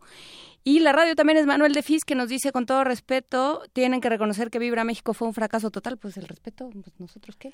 Ahora sí que no, ni fuimos ni, ni, fuimos ni lo organizamos, pero habrá quienes, quienes tengan sus opiniones y nos encantará conocerlas. Estamos en arroba P Movimiento, en diagonal Primer Movimiento UNAM y en el teléfono 55 36 43 39. Y hay otro comentario interesante, Juana Inés, que podríamos, eh, no, nos dejaron una nota que llama la atención, vamos a compartirla y vamos a leerla entre todos. Dice, podrían comentar también sobre el modelo de radio en el espacio público, como es la radio bocina, y nos hablan de Aguilita, la radio de un barrio histórico. Eh, vamos a compartir esta nota que, que, se antoja muchísimo, todas las maneras en las que hacemos radio, en las que las compartimos, tanto en espacios públicos como en espacios privados, qué es lo que ustedes escuchan cuando nadie los está viendo y cuando, cuando están así completamente solos, qué es lo que disfrutan escuchar. Los dos ejercicios son interesantes. Hablaremos también de ello, por supuesto, eso saldrá cuando hablemos de radios comunitarias con Juan Mario Pérez, pero eso será más adelante, Luisa Iglesias. Por lo pronto vamos a nuestra nota interna, a nuestra nota nacional, ¿te parece? Vamos a la nota nacional y seguimos por acá. Nota nacional. 21 años después de haber cruzado ilegalmente la frontera con Estados Unidos, Guadalupe García de Rayos regresó el pasado jueves a territorio mexicano. Es considerada una de las primeras personas en ser deportadas bajo una nueva orden ejecutiva del presidente Donald Trump, la cual firmó el 25 de enero y donde prioriza la expulsión de indocumentados, entre comillas, peligrosos. Guadalupe García es madre de dos ciudadanos estadounidenses menores de edad. Cada seis meses debía presentarse en la Oficina de Servicio de Inmigración y Control de Aduanas en Phoenix, Arizona. Y el pasado miércoles, su cita de rutina se convirtió en la consolidación de la orden política migratoria de Trump. La mexicana fue detenida y en menos de 24 horas fue deportada a México. Haremos un análisis de las primeras deportaciones en época de Donald Trump, cómo se comparan con las de regímenes anteriores y qué le toca al Estado mexicano hacer a este respecto. Lo vamos a platicar con la doctora Aletia Fernández de la Reguera y es investigadora del Centro de Investigaciones y Estudios de Género. ¿Cómo estás, Aletia? Buenos días. ¿Qué tal? Buenos días, eh, Juan Inés. Buenos días, Luisa. Muy buenos días, Aletia. Eh, un gusto escucharte. Cuéntanos, por favor, qué es lo que está pasando con las deportaciones actualmente en, las últimas semanas, qué es lo que hemos visto y por qué es diferente. Ok, pues bueno, eh, ahora con el caso emblemático que ya lo presentaron muy bien, el caso de Guadalupe García de Rayos, pues es una muestra de las modificaciones que ha tenido y en la nueva etapa en la que estamos viviendo con las políticas de deportación entre México y Estados Unidos sin embargo, sí quisiera acomodar un antecedente, ¿no? De dónde vienen estas posibilidades de que Donald Trump, a través de una orden ejecutiva, modifique y amplíe la definición de lo que es un extranjero criminal en Estados Unidos, que eventualmente es lo que genera enormes problemas de, de en, los, en los procesos de deportación eh, y sobre todo el caso que quiero comentar hoy a, raíz del tema de Guadalupe García, pues es el tema de la separación familiar, cuando los padres que no tienen documentos tienen hijos estadounidenses, ¿no? Inclusive eh, me gustaría una parte del espacio poder aprovecharlo para dar algunos tips eh, a partir de una guía del Women's Refugee Commission sobre qué hacer y cómo prepararse en caso de una posible deportación. Adelante. Bueno, primero eh, sí entender un poco de dónde viene todo este contexto de la deportación. Realmente eh, el problema empieza con la administración de Bush, que es eh, la administración que saca las primeras órdenes ejecutivas para que las policías locales puedan colaborar con la Policía Federal, específicamente con el FBI y con lo que es el, Department of Homeland Security, a través de dos programas, el programa 287G y el programa Comunidades Seguras, que lo que hacía es que obliga a que todas las personas que son detenidas en eh, por algún una multa de tráfico o algún delito menor en algunos casos ya tienen que pasar sus huellas dactilares a las bases de datos de nivel federal. Así funcionó desde la administración de Bush. Pero después lo que sucedió con Obama, la verdad es que aquí también hay que entender el papel que tiene Obama en todo esto, es que Obama perfila eh, estos programas para tener dos objetivos clave de deportación. Por un lado, Obama eh, incrementa mucho las deportaciones en frontera, con una estrategia para poder evitar que las personas que lleven, o sea, de recién entrada a Estados Unidos pudieran permanecer en el país y se les empieza a clasificar como personas que cometieron un delito al entrar ilegal. Entonces ya dejaron, dejó de ser la época de las deportaciones en, en frontera, sino que los migrantes eran además encarcelados, llevados a estaciones migratorias, condenados por haber entrado eh, como indocumentados y ya con la amenaza de la siguiente vez poder, eh, tendrían que estar en la cárcel más tiempo con Obama. Entonces, bueno, fue esa estrategia en la frontera. Pero lo importante con Obama fue que empezó a generar un perfil específico para las deportaciones internas. En ese sentido, las órdenes ejecutivas que él hizo fortalecieron estos programas a nivel local para que las personas que hayan cometido delitos menores o un delito grave fueran deportadas y con esto se generó toda una infraestructura en diferentes estados de la Unión Americana, eh, donde ya para la mitad del periodo de Obama había alrededor de 33.400 personas que eran detenidas cada día. Aletia, ¿cuáles eran estos delitos menores a, los que te refieres? Delitos menores podían ser eh, pues una multa de tráfico, también tener identificaciones falsas, como es el caso de Guadalupe García de Rayos. Sí. Con Obama era la acumulación de varios de estos delitos ya te hacían una persona deportable. Lo que sucede con Trump es que acaba de modificar estas, esta orden a través de una orden ejecutiva ampliar estos programas, tanto el programa 287G como el programa de comunidades seguras, y lo amplía de una forma muy, eh, pues muy perversa, porque ahora puede ser deportada cualquier persona sin documentos que ya haya sido condenado por cualquier tipo de infracción o, esto es lo más problemático, personas que estén en sospecha de haber cometido actos que podrían ser clasificados como crímenes. ¿Esto qué hace? Que las personas, eh, los policías a nivel local, tengan uso discrecional para definir si las personas son o no deportables y tienen además la obligación de todos los datos de las personas eh, a nivel local que fueron detenidas, eh, canalizarlas a nivel federal para que el ICE, el Servicio de, de Immigration Cost Enforcement, deporta a las personas entre 24 horas y 6 meses de haber sido detenidos por la policía. A ver, vamos por partes. Entonces, por un lado, le, eh, le dan a, la, a, la a la policía local esta discreción para decir, no sé si cometiste un delito, pero a lo mejor sí. No sé si estoy seguro que vas a ser condenado, pero sospecho que eres una persona que representa una amenaza a la seguridad pública de este país. O sea, bajo esa categoría de una persona que puede ser una amenaza a la seguridad pública, actualmente ya se puede hacer una deportación. Y eso tiene que ver con perfiles raciales, con un asunto, además, con, eh, eh, pensando en una policía donde el, para la cual el asunto de la raza, el asunto del color de la piel más bien, que la raza, el, el color de la piel, el nivel socioeconómico representa un problema, eh, según se vio todo el año pasado y antes.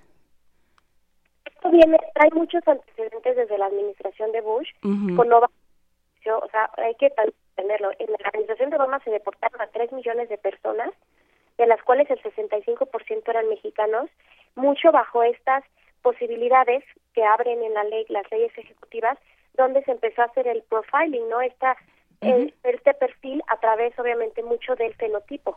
Hay un estudio muy interesante que muestra cómo eh, los mexicanos frente a las comunidades de argentinos en Estados Unidos tienen un índice de deportación mucho más alto porque el fenotipo es el estereotipo que tienen los funcionarios de migración sobre lo que es un indocumentado frente al fenotipo de los argentinos que son más blancos y que pudieran pasar por ser inclusive este estadounidenses.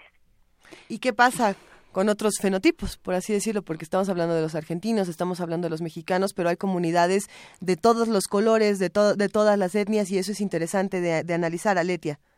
Claro, por supuesto que sí. El tema ahora es que eh, si tú ves los números macro desde las dos administraciones anteriores, siempre son predominantemente los mexicanos quienes son expulsados y deportados. Eh, por muchas razones, también los mecanismos que hay en, en, la franja fronteriza para facilitar la deportación y porque sí es cierto que hay toda esta campaña no anti-inmigrante eh, con el rostro no de, de, los latinos. No estoy hablando solamente de los mexicanos pero también mucho el problema de los centroamericanos que justamente también es lo que eh, se acaba de anunciar en Estados Unidos, que la estrategia antimigrante no va a ser solamente construir un muro, sino que va a ser una estrategia, le llamaron una estrategia de capas, ¿no? Como diferentes filtros que se van a tener a lo largo de eh, en México, ¿no? Para detener la migración centroamericana, porque justamente el foco de atención son mexicanos, hondureños, guatemaltecos, salvadoreños. ¿Y qué le va a tocar hacer a México eh, eh, a partir de este momento? ¿Qué pasa con las declaraciones del secretario de Gobernación diciendo, bueno, los, eh, los deportamos por su bien, este, los estamos tratando muy bien a los centroamericanos? No, no parece ser así, pero bueno, no sé qué opinen, Saletia. Sí, bueno, el, el tema en, en Frontera Sur es también muy alarmante, ¿no? Porque ahí lo que estamos viendo es que las personas llegan a pedir refugio y no están no les dan el permiso para para permanecer en el país. En los mejores de los casos les permiten estar 90 días con la intención de que sigan su viaje a Estados Unidos. Y lo que sí hemos visto y lo digo a primera mano por por la investigación que hacemos en Frontera Sur pues es que los procesos de deportación son completamente uso discrecional eh, de política migratoria de las las autoridades y que las personas son deportadas de distintas maneras con violaciones serias a sus derechos humanos y también hay mucha corrupción en el proceso. Y, las personas también hay que entender cómo llegan de Centroamérica, llegan en situación de pues de extrema pobreza, llegan sin nada, ¿no? Ya llegan ya con, con los zapatos rotos, con hambre, eh, sin información de qué eh, cuánto les falta para llegar a Estados Unidos. hay mucho trabajo que hacer en Frontera Sur también en cuanto al tema de deportación. ¿Y alguien lo está haciendo? Pues hay hay organizaciones no gubernamentales que trabajan en Frontera Sur, pero la verdad es que falta mucho que hacer, falta mucho del gobierno de, de dar sobre todo información de cuáles son sus derechos en México y, y qué es a lo que lo que sí pudieran eh, acceder, ¿no? Porque el problema es que llegan a los albergues, están siete días y a los siete días los sacan de los albergues y se quedan pidiendo pues una forma de trabajo en Tapachula y muchas veces también hay mucha explotación. Eh, no solamente trabajo doméstico, también comercio sexual, etcétera. Sí, eh, yo creo que estamos en un momento de, de mucha crisis en las que en el que ya México no es país de tránsito, ya cada vez más se vuelve país de destino y no estamos preparados para ello. Pienso también en lo que sucedió a raíz de la del cese de la política, de la ley de pies secos, pies mojados eh, para, para ciertos países del Caribe. Entonces, ¿qué, qué sucede con México y, y, a quién le, le, toca? Porque los gobiernos locales, algunos y, y las sociedades civiles de algunos lugares están reaccionando de cierta manera, pero pero pues es una cosa muy, eh, muy poco sistemática. Sí, aquí el gobierno mexicano, eh, frente, por ejemplo, al tema de en Estados Unidos de lo que estamos viviendo, realmente ha sido una experiencia que, de acuerdo a los consulados, ¿no? Y al tipo de vínculos que se han hecho entre organizaciones no gubernamentales en México y los consulados mexicanos, se han podido hacer protocolos para ayudar a las personas que han vivido una deportación y sobre todo en los casos de separación familiar. Pero el problema es que estos programas han operado de acuerdo a eh, el consulado mexicano qué tipo de relaciones establece también con las eh, autoridades locales. Por ejemplo el lo que sería el como el DIF local de Estados Unidos ¿no? que son los servicios de protección a la infancia. Lo que tendría que hacer el gobierno mexicano es ampliar precisamente eh, este tipo de protocolos que ya existen que ya operan en muchos de los condados donde hay una cooperación entre los trabajadores sociales la policía los consulados y las, las contrapartes en México, que eso puede ayudar a que el proceso no sea tan, una ruptura tan dolorosa y sobre todo que los padres puedan tener eh, el acceso al debido proceso cuando hay niños que se en Estados Unidos. Y hay mucho trabajo que hacer eh, por parte de los consulados en México que va en, en Estados Unidos que va mucho más allá facilitar que sean en, buenas condiciones. O sea, ¿qué es lo que pasa en el periodo post-deportación en esas familias que se quedaron divididas? Me quedo pensando en esto que hablabas, Aletia, del comercio sexual, la separación familiar, el proceso de separación. Sin duda, todos estos asuntos son eh, bastante dolorosos y son muy fuertes. Vamos a seguir hablando de ellos. Yo me pregunto qué pasa entonces con las mujeres eh, mexicanas, con las mujeres latinoamericanas y, y cómo lo han estudiado desde el Centro de Investigaciones y Estudios de Género. Pues aquí han sido como dos temas que son los que más ah, pues están presentes en, este problema para nosotros con lo que lo vemos desde la perspectiva de género. El primer tema es el de la violencia doméstica y el riesgo de ser deportadas, porque pues el contexto actual de deportación en Estados Unidos hace que las personas eviten en lo más posible estar en contacto con las autoridades. Si no lo denuncian. No, no denuncian la violencia doméstica porque el hecho de que llegue la policía pues es un volado al aire para ser deportadas. Entonces ahí hay un tema muy grave, ¿no? De, eh, el miedo y la amenaza constante con la que viven las mujeres y que en caso de que su pareja sea eh, norteamericano y que estadounidense, perdón, y que tenga papeles, pues se vuelven víctimas y muy vulnerables sobre todo a sufrir la violencia eh, doméstica y no denunciarla.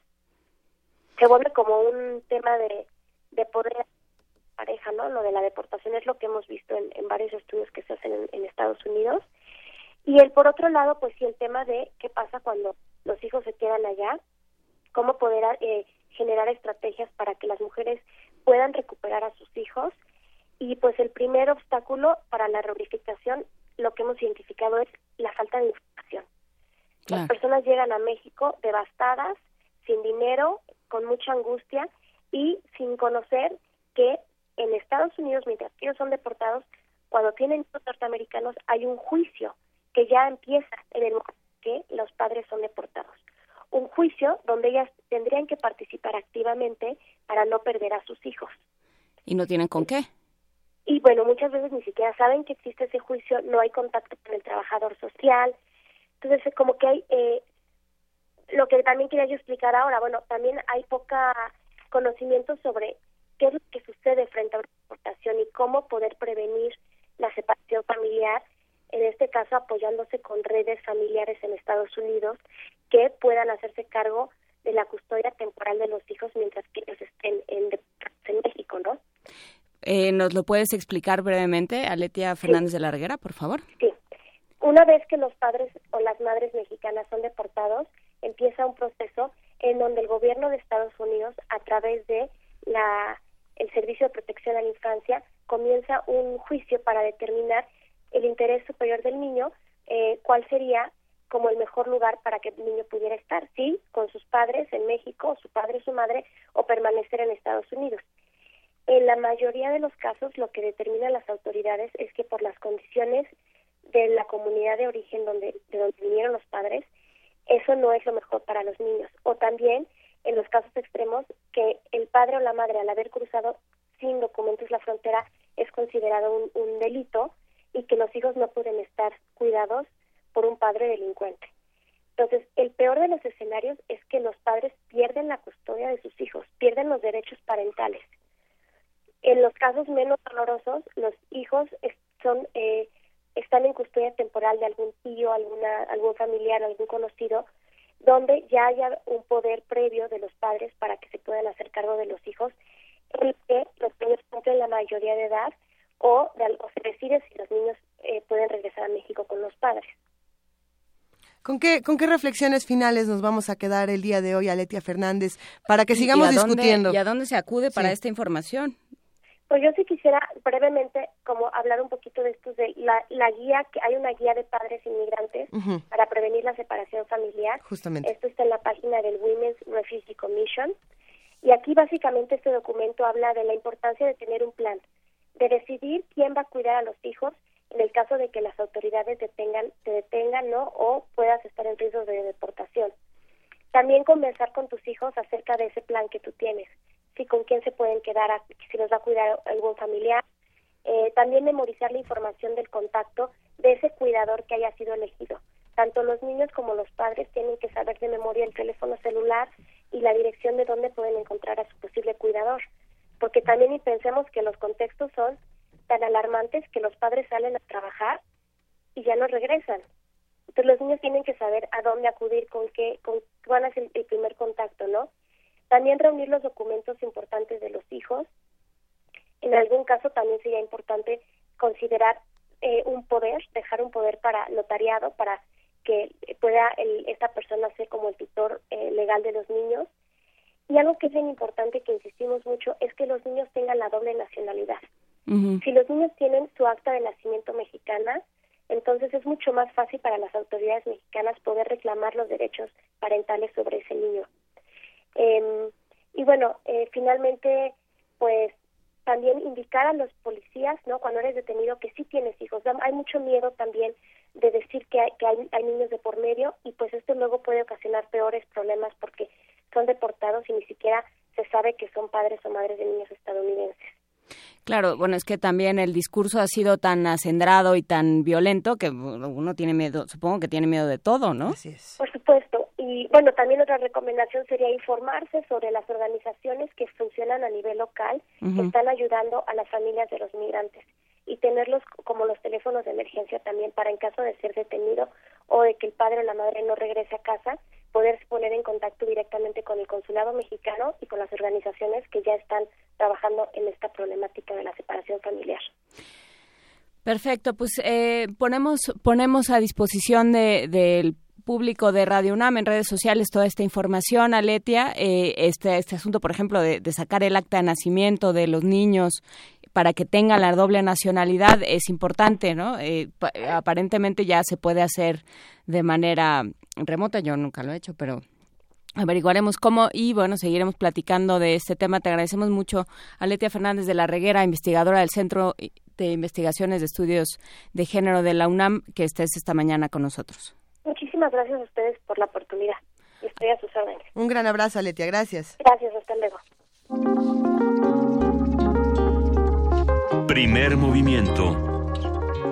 Hacemos comunidad.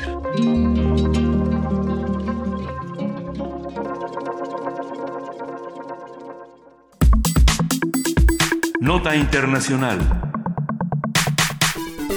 El pasado jueves, la justicia peruana ordenó la captura y prisión preventiva del expresidente Alejandro Toledo Manrique, acusado de recibir 20 millones de dólares de la constructora Odebrecht para favorecerla con una obra durante su administración. Esta Odebrecht, fíjate, ya la habíamos oído por ahí. Ya, ya nos había sonado, ¿verdad? El juez del caso, Richard Concepción, emitió una orden de captura nacional e internacional contra Toledo, quien deberá pagar 18 meses en prisión.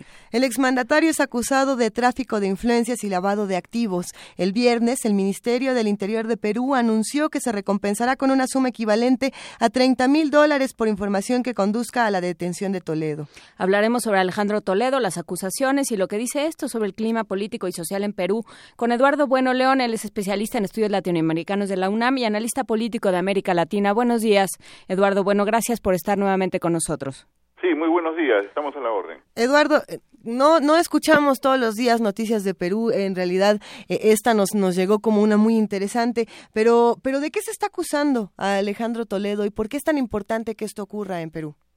Mira, lo que ocurre es que hay una empresa multinacional brasileña, de la cual ustedes ya han informado, eh, que viene elaborando en Perú desde fines de los años 70, 1979, tuvo su primer contrato, y esta empresa eh, ha hecho muchas obras en el Perú en estos años, pero particularmente, particularmente, eh, comenzó a construir una serie de carreteras y hidroeléctricas y, y, y, puentes y esas cosas bajo la gestión del presidente Toledo y sobre todo bajo la gestión del presidente Alan García, ¿no? Entonces eh, su importancia aumentó, aumentó por el tipo de inversión, por el tipo de obra y fue una época en la cual eh, los gobiernos de Toledo, de, de Alan García, incluso el de Fujimori un poco antes, que es donde más obra se hizo, eh, a poco Obredrecht se convirtió en empresa multinacional líder. ¿no? Esta empresa se sospechaba, pues este, tenía o hacía, conseguía las obras con eh, favores políticos, porque en el Brasil, pues este, se, se, se relacionó, se vinculó a, al Partido de los Trabajadores, ¿no? Eh, de Lula, y de alguna manera los gobiernos de Toledo, de Humala y de Alan García eh, han tenido algún tipo de relación ¿no? con, con, el Partido de los Trabajadores de Brasil y entonces eh, se sospechaba que había cierto favoritismo político. Uh -huh. Esto, eh, sin embargo, va mucho más allá, va muchísimo más allá. ¿no? Eh, resulta que eh, Obedrech conseguía los, los contratos a través de sobornos, de depósitos de dinero, los cuales eran depositados en empresas offshore, triangulados uh -huh. y cobrados en el extranjero. Y eh, esto lo ha declarado abiertamente el representante de Obedres en el Perú, sí. el señor eh, Barata, el cual se ha convertido en testigo protegido en las, con las autoridades norteamericanas, ¿no? que son las que han hecho la, la investigación. Entonces, este señor Barata, en sus declaraciones, acusa directamente al expresidente Alejandro Toledo de haber recibido 20 millones de dólares y que además no eran 20 millones, sino que eran 35 millones, uh -huh. pero que solamente le depositaron 20 porque eh, no, no, hizo unas modificaciones a, a, uno de los contratos, ¿no?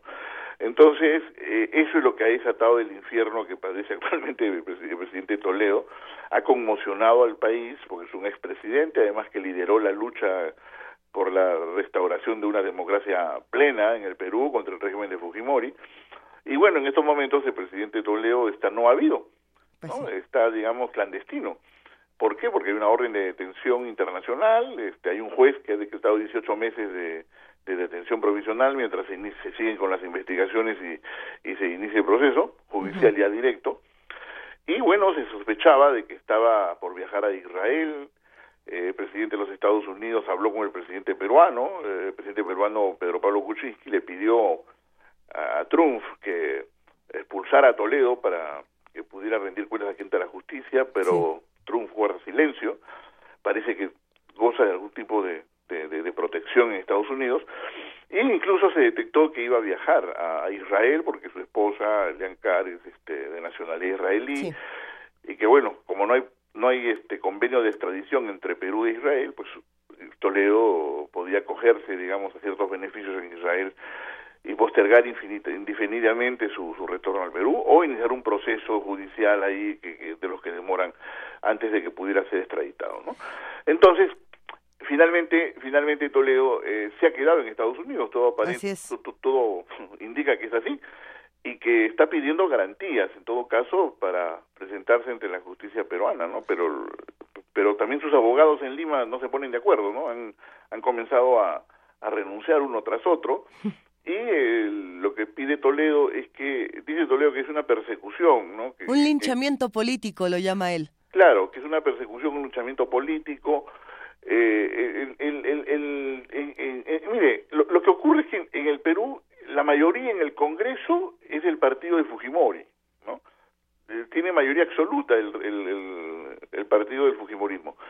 Y ellos son enemigos acérrimos de Alejandro Toledo.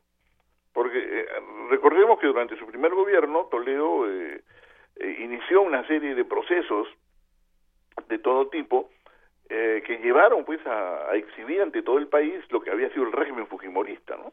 Y de alguna manera estas investigaciones, estos procesos judiciales devinieron pues también en la eh, en las denuncias contra el propio Fujimori cuando ya bajo el gobierno de García y, eso generó pues una gran sentencia histórica contra el presidente Fujimori por, la cual está él sentenciado a 25 años aunque en una prisión dorada pero bueno sentenciado entonces eh, Toledo lo, lo, que alude es que esa mayoría parlamentaria se quiere vengar de él manipulando jueces y manipulando fiscales, ¿no? Y que entonces no hay garantías para un juicio que él llama un juicio justo.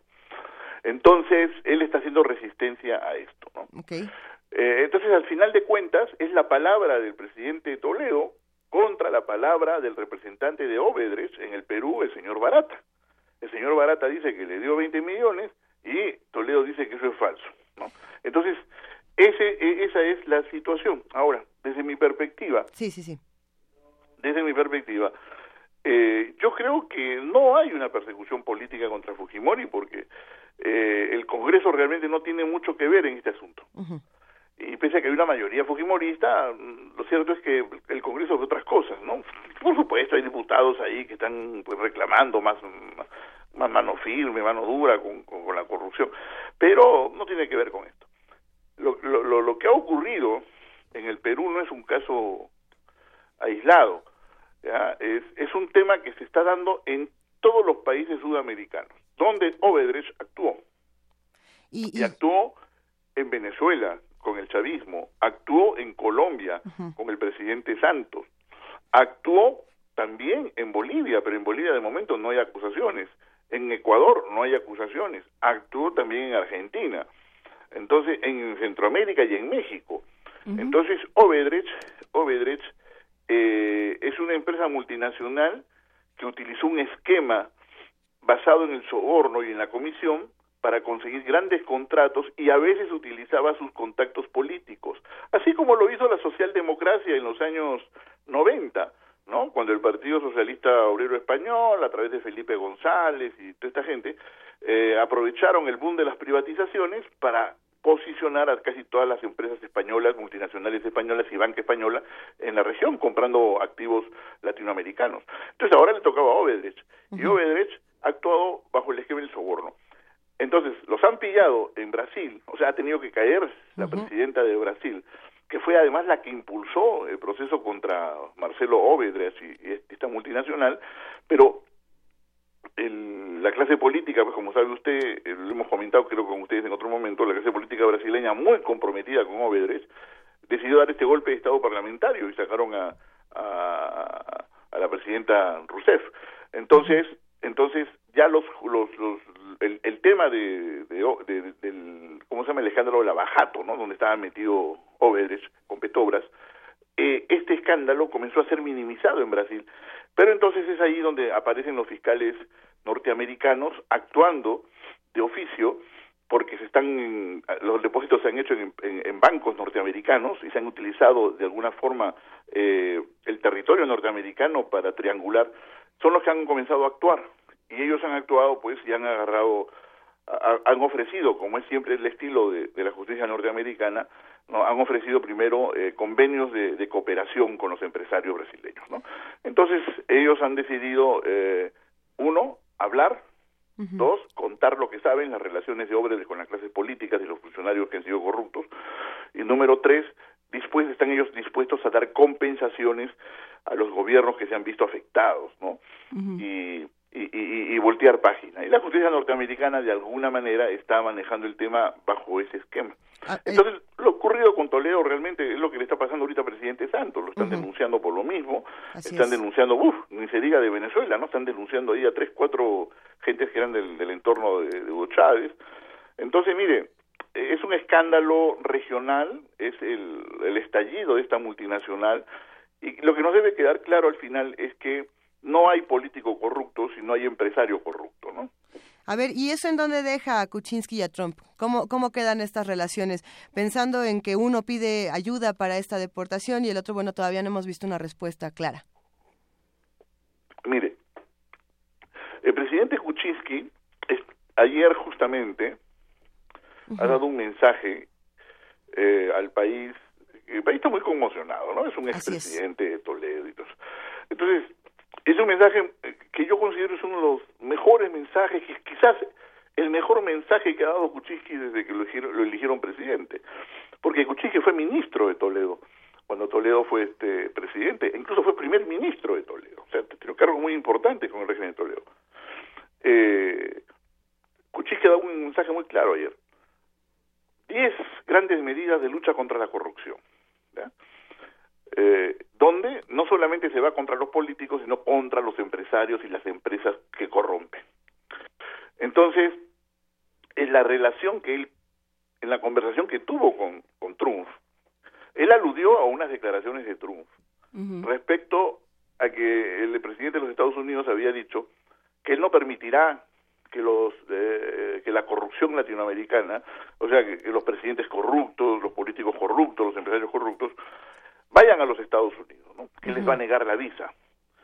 Eh, entonces, porque Trump, Trump cree en, su imaginario, él cree que eh, hay pobreza en América Latina, y, en parte tiene razón, obviamente, ¿no? Que hay pobreza en América Latina porque hay mucha corrupción. Entonces, como hay mucha corrupción, hay mucha pobreza, entonces los pobres lo que hacen es emigrar a los Estados Unidos. Entonces, él, fue muy claro en ese razonamiento bastante, bastante simple, ¿no? respecto a que por qué Estados Unidos debe endurecerse con respecto a la corrupción. Bueno, partiendo de esas declaraciones, es además que Kuczynski habla con Trump y le pide que, que, intervenga en el caso de, del presidente Toledo. Pero eh, Trump eh, no, no ha mostrado, no ha evidenciado ningún tipo de, de opinión. ¿No? Se ha quedado callado, y bueno, que el Departamento de Estado está viendo el tema y que él necesita, pues obviamente, de la opinión de un juez de Estados Unidos para que proceda a la extradición. Pero ese juez en Estados Unidos este, no ha recibido ningún expediente porque el Departamento de Estado ha rechazado el petitorio del juez peruano señalando que estaba inconsistente, que, que, no cumplía ciertos requerimientos técnicos, ¿no? Esa es un poquito, digamos, la, la justificación. Pero lo cierto es que estos son temas que se manejan también a nivel político. Y el doctor Toledo eh, hizo muy buenas relaciones con el lobby judío en Estados Unidos, ¿no? Eso también es cierto. Eh, a través del, de, su esposa, que es académica, pero sí tuvo una destacada, un destacados vínculos con esa, con esa comunidad judía, que incluso con el Congreso de, los Estados Unidos, donde eh, eh, cuando fue presidente, pues un, empresario judío en, en, el Perú, que, que, el régimen de Fujimori le expropió su canal de televisión, este, hizo un gran movimiento para que el Congreso de los Estados Unidos presionara al gobierno de la transición en el Perú para que le devolvieran su canal y lo compensaran, ¿no? Eso se, eso se concretó con el, gobierno de Toledo. Entonces, ahí se nota cierta influencia. Yo, yo lo que creo es que el doctor Toledo está manejando esas influencias, y que efectivamente hay un problema técnico, quizás han, encontrado algún detalle en, el, en el expediente de extradición y por eso es de que se ha quedado estacionado ahí en Estados Unidos. De todas maneras, yo creo que es una situación precaria. ¿no? Y, esto que, que, bien decías, Eduardo, de cómo la sociedad queda conmocionada en Perú y, de las muchas reacciones, también se ve, se refleja en la, en la clase política. Y lo digo precisamente por las declaraciones de Fernando Zavala, quien fue ministro de Economía en la gestión, en la gestión de Alejandro Toledo.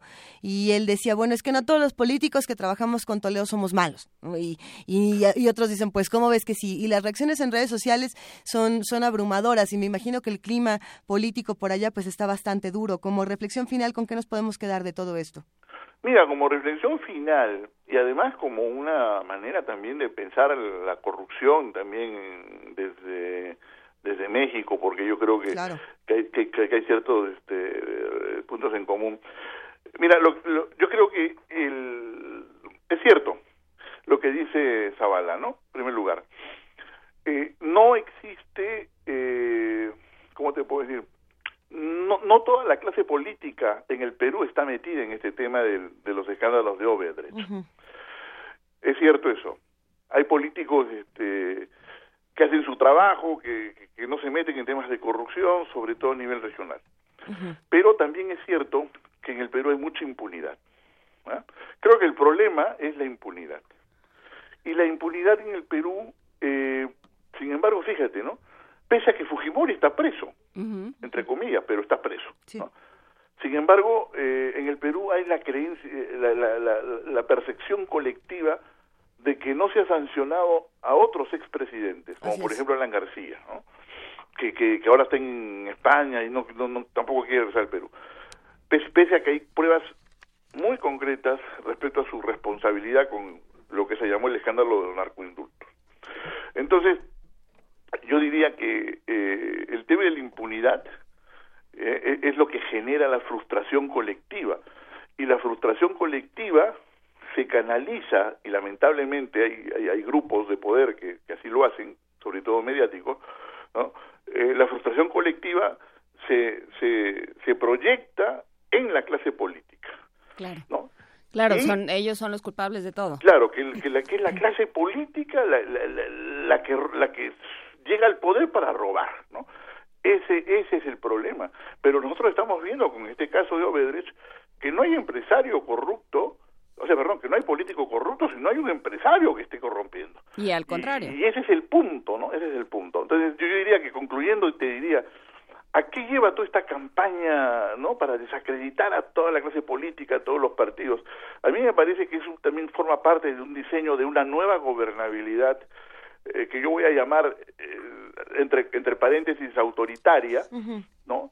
Que posiblemente, posiblemente comience a surgir ¿no? A partir de estos escándalos de corrupción y con el nuevo gobierno de Trump, ¿no?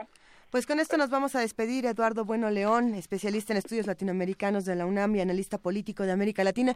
Van a quedar muchas dudas y esperemos eh, poder hablar contigo en las próximas semanas para ver todo lo que está ocurriendo en Perú y en toda Latinoamérica. Cómo no, te mando un fuerte abrazo y muchísimas gracias. un abrazo, muchísimas gracias. Primer movimiento Hacemos comunidad.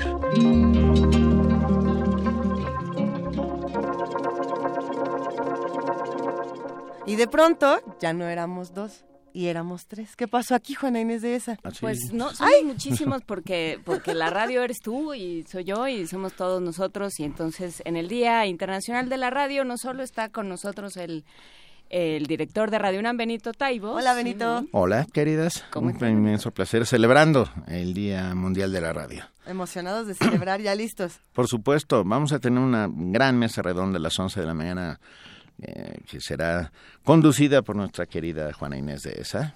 Y que vamos a tratar una serie de temas eh, pues interesantes y yo creo que urgentes para en un momento en el que la radio pública como espacio de, fomentar la democracia como un espacio donde se puede dar la, la el habla y la escucha y se pueden se puede dar la comunicación de varias vías es un lugar fundamental. Pero bueno lo vamos a platicar a las 11 de la mañana. Por lo pronto ya están en la línea. Qué gustazo nos va a dar y nos da muchísimo gusto nuestros compañeros del noticiero matutino Campus RU de Radio Universidad de Chihuahua. Cómo están buenos días. Quién está del otro lado de la línea eh, transmitan en las estaciones de radio. Eso es lo que yo creo que nosotros ah, estamos, en, vivo. simultáneamente de Radio Chihuahua y Radio UNAM. Es un papel importantísimo el que tenemos como, como radio y como radio universitaria y además atender a este sector de la población que usted señala muy bien, el, el adulto de más de 40 años a quien ya quizá hemos dejado un poquito de lado por la prioriza, por prioridad de contenidos que son comerciales, pero no son necesariamente atractivos para toda la población.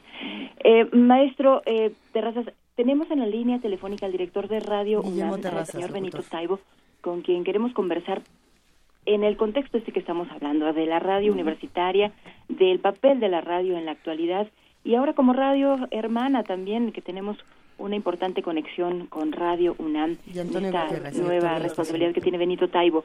Benito, ¿cómo está? Hola, muy muy buenos días, Dinora Gutiérrez, eh, don Guillermo Terrazas. Un placer, un placer estar con ustedes desde Radio UNAM aquí en la Ciudad de México. Estamos enlazados eh, con Radio Universidad de Chihuahua. Eh, es un inmenso placer y estamos empezando a trabajar juntos. Eso es importante. Estamos celebrando unos convenios de colaboración en los cuales muy pronto tendremos muy buenas noticias. No sé si esté por ahí también Marco Antonio Gutiérrez. Nuestro director nos está escuchando ah, seguramente. pues le, mandamos un abrazo a Marco Antonio, le mandamos un abrazo muy pronto. Sabrán de nosotros, de, este, de este trabajo que estamos haciendo. Estamos en este momento desde primer movimiento enlazados con ustedes. Están mis compañeras Juana Inés de ESA y Luisa Iglesias también con nosotros en este instante. También para ellas. celebrando, estamos celebrando, celebrando la radio. ¿Qué están haciendo en Radio Universidad Chihuahua? Aquí estamos celebrando también este acontecimiento con una de las voces más emblemáticas de la radio en Chihuahua, más de 50 años en los micrófonos, el señor don Guillermo Terrazas, con quien hemos compartido algunos momentos muy interesantes del desarrollo de esta actividad profesional que, como lo decimos quienes trabajamos en radio, una vez que tomamos el micrófono ya no lo queremos soltar. Vivimos de esto y lo amamos por toda la vida. Sin lugar a dudas, don, don, Guillermo, un inmenso privilegio que nos acompaña este día para celebrar a la radio. ¿Cómo, ¿Cómo se ha transformado la radio pública, la radio chihuahuense en todos estos años? Bueno, mire, yo estaba comentando aquí con, con Dinora de que debo reconocer que hemos venido un poquito para abajo en cuanto a calidad humana en las transmisiones. Ahorita con el la disposición gubernamental de no exigir licencias de locutor y que cualquier persona use el micrófono porque se le ocurrió al gerente o al dueño darle oportunidad, hemos encontrado que hay un, con todo respeto lo digo, un demérito en la calidad de la radiodifusión. ¿Por qué? Porque yo sostengo la tesis de que un locutor es un amable intruso en la intimidad de un hogar porque sin tocar la puerta ni tocar eh, nada, llegas hasta la recámara, hasta la cocina, hasta la sala, vas en el automóvil con tus hijos oyendo radio, sé respetuoso, profundamente respetuoso de la persona que te está haciendo el favor de escucharte. Mm. Y hemos perdido en ese sentido, porque hemos encontrado, pues al menos hemos visto en algunas partes de la provincia, pues mm, poco, poco edificante la participación de algunos locutores. Por otro lado, hay que pensar que Chihuahua es un territorio inmenso y la radio ha servido como un puente inevitable y maravilloso de conexión entre pueblos lejanísimos. Ah, ¿Cuáles han sido sus experiencias, don Guillermo, en este sentido? ¿Cómo ha sentido ah, que la radio une, ah, hace que los pueblos se junten? Definitivamente. Es el elemento de conexión social más importante que tenemos en Chihuahua. Yo tuve la oportunidad durante más de 11 años de producir un programa que se colgaba de las, eh, era la segunda mitad de la hora nacional, el programa La Hora de Chihuahua. Ese programa enlazaba 97 difusoras que están en el aire los domingos a las 10 de la noche y eh, realmente recibíamos una serie de sugerencias, de recomendaciones de comunidades que ni en el mapa los, los, los conocía uno. Entonces, pequeñas comunidades sobre todo en la zona serrana, donde lo único que hay para comunicarse pues es la radio. Justamente. Eh, y eso es lo que nos da a nosotros un privilegio de poder estar eh, enlazados con todas las comunidades de nuestra entidad, muy disímbola. Hay tres etnias importantes en Chihuahua, los Pimas, los Guarujíos y los Tarahumares, los Chavochis, que somos los, los mestizos, la gente blanca, eh, hay una población alrededor de cuatro millones de ciudadanos en el estado de Chihuahua, pero es un estado geográficamente el más grande de la República Mexicana y eso nos da a nosotros un un, eh, un plus para que la radio tenga una vigencia extraordinariamente importante en la comunicación social de los chihuahuenses. Justo se une a esta transmisión el director de Radio Universidad, el maestro Marco Gutiérrez. Aquí está con nosotros escuchándonos también. Hola, ¿qué tal? Muy buenos días. Un saludo a todos los que nos escuchan, señor Terrazas. ¿Qué tal, Marco? Dinora, muy buenos días allá en México.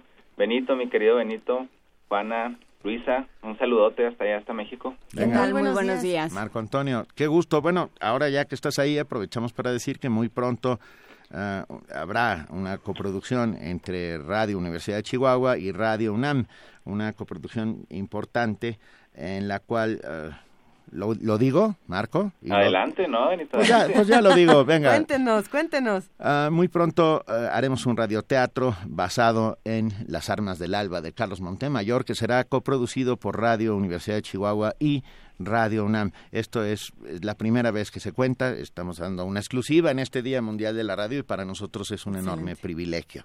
Y es una fecha bien importante, el subrayo Benito, Juana y Luisa, justo porque ayer perdió la vida una de las mujeres de la Alba, Alma Caballero, eh, viuda de, de, don Pablo Gómez. Y el doctor. El doctor Pablo Gómez, una de las figuras uh -huh. más importantes precisamente Carlos de esta estuvo fecha. aquí en la prepa, ¿eh? Carlos, Carlos Montemayor. Montemayor. Sí, después es alumno de la preparatoria de la universidad. Y esta noticia que ustedes nos, nos comparten es esencial, claro. significativa para esta fecha.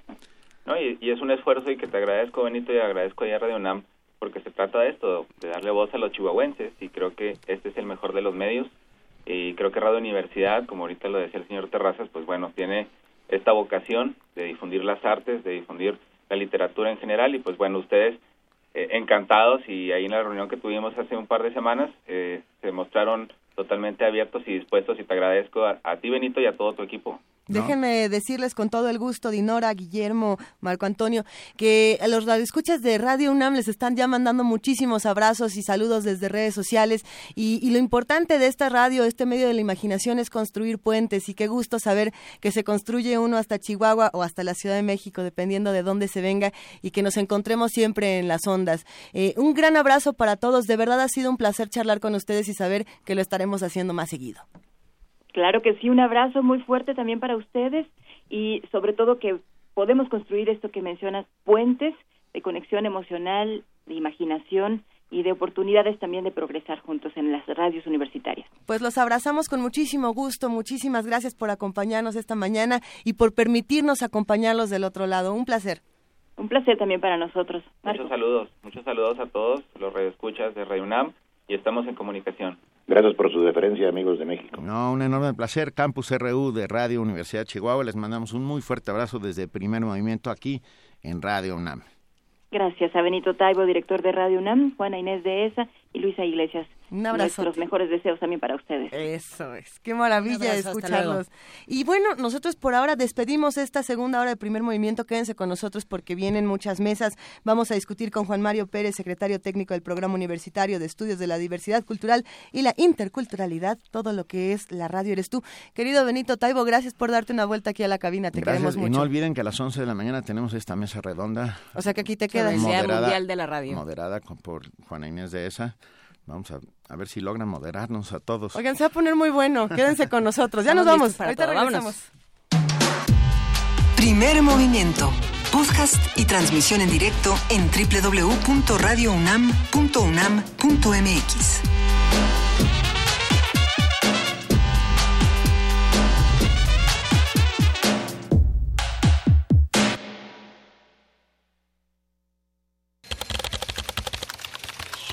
informativo. La UNAM.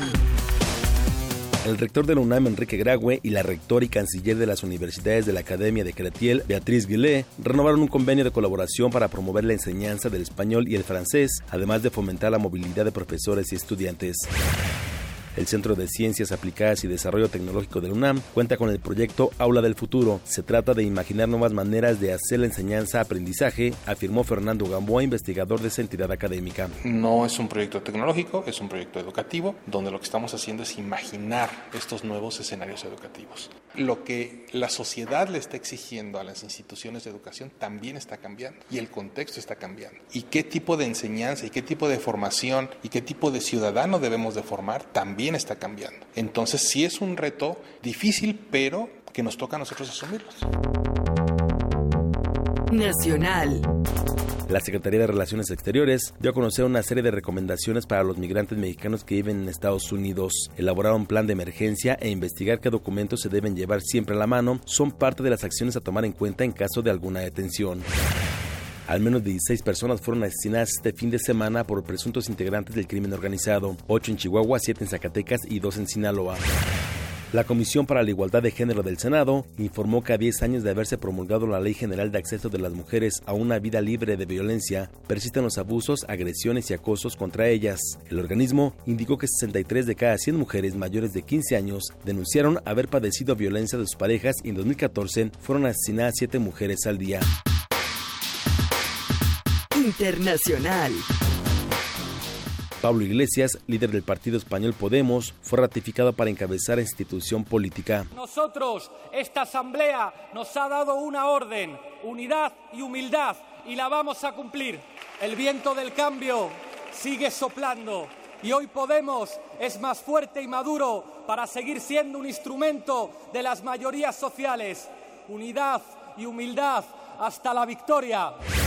El presidente de Venezuela, Nicolás Maduro, aseguró que castigará a los funcionarios de su gobierno que recibieron sobornos de la constructora Odebrecht. Sé que la Fiscalía General de la República y el Poder Judicial están siguiendo sendas causas a los responsables de las irregularidades de Odebrecht en Venezuela. Como jefe de Estado le doy todo mi apoyo al Ministerio Público y al Poder Judicial para que hagan justicia en el caso de Odebrecht. En Estados Unidos, miles de habitantes del norte de California recibieron la orden de abandonar sus viviendas debido al peligro de que un aliviadero de emergencia en la presa más alta del país ceda y provoque una gran corriente que inundaría localidades de las zonas más bajas. Deportes. Luego de perder dos goles a cero frente al Monterrey, Francisco Palencia, técnico de los Pumas, indicó que sus imprecisiones fueron determinantes para perder el juego. Yo creo que nosotros también tuvimos muchas imprecisiones a la salida, ellos recuperaban bien la pelota y, los goles nos caen en, ciertos contragolpes. Nosotros cuando recuperamos la pelota fuimos muy muy imprecisos, no llevamos la pelota de un, lado a otro, eh, el plan del partido no lo seguimos. Eh, como lo habíamos planificado y ellos hicieron un buen partido y fueron los justos ganadores. Cuando lejos me encuentre de ti. Un día como hoy. Cuando quieras que yo esté contigo 2011 falleció el músico mexicano Manuel Esperón, considerado uno de los compositores más destacados de la época de oro del cine mexicano. Amorcito corazón, decirte mi pasión por ti. Compañeros en el bien y el mal. Fue director musical de 500 películas. Amorcito Corazón, Mi Cariñito y No Volveré son algunas de sus composiciones más reconocidas.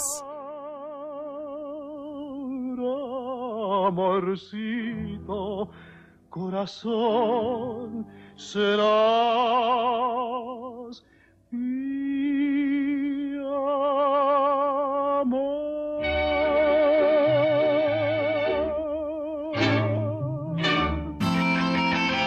Radio UNAM, clásicamente informativa. Con letras y palabras surcamos el espacio y el tiempo. Parvadas de papel. En la 38 Feria Internacional del Libro del Palacio de Minería. Escúchanos en vivo del 23 de febrero al 6 de marzo, de 4 a 6 de la tarde, a través del 96.1 de FM. Radio UNAM. Cierra los ojos. Deja que el mar Báltico te lleve al encuentro de Aki Kaurismaki. En febrero, Cineclub Radio Cinema trae para ti Sombras en el Paraíso, Ariel, Contraté un asesino a sueldo y La vida bohemia. Miércoles de febrero a las 18 horas. Adolfo Prieto 133, Colonia del Valle. Ven y conoce la lente de este cineasta finlandés. El Tribunal Electoral del Distrito Federal te garantiza, entre otros derechos, votar y ser votado, asociarme libre e individualmente, ejercer mi participación como ciudadano. Para ello, el TEDF resuelve las controversias que plantean ciudadanos, candidatos independientes, partidos y asociaciones políticas, entre otros. Como ves, es una función que el TEDF realiza de manera permanente y para todos. Tribunal Electoral del Distrito Federal por la defensa de tus derechos político-electorales. Ya propaganda casera, mil pesos.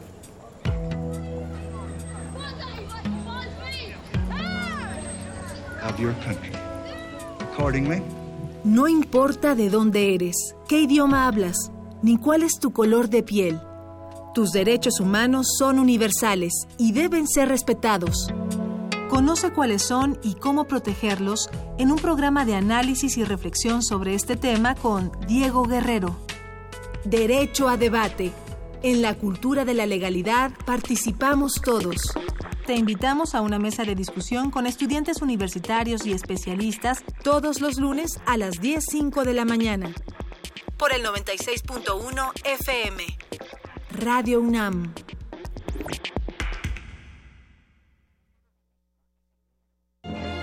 Las mayores producciones operísticas en el recinto cultural más importante de Nueva York desde la comodidad de tu universidad. En vivo, desde el Met de Nueva York, temporada 2016-2017, en el Teatro Juan Ruiz de Alarcón del Centro Cultural Universitario.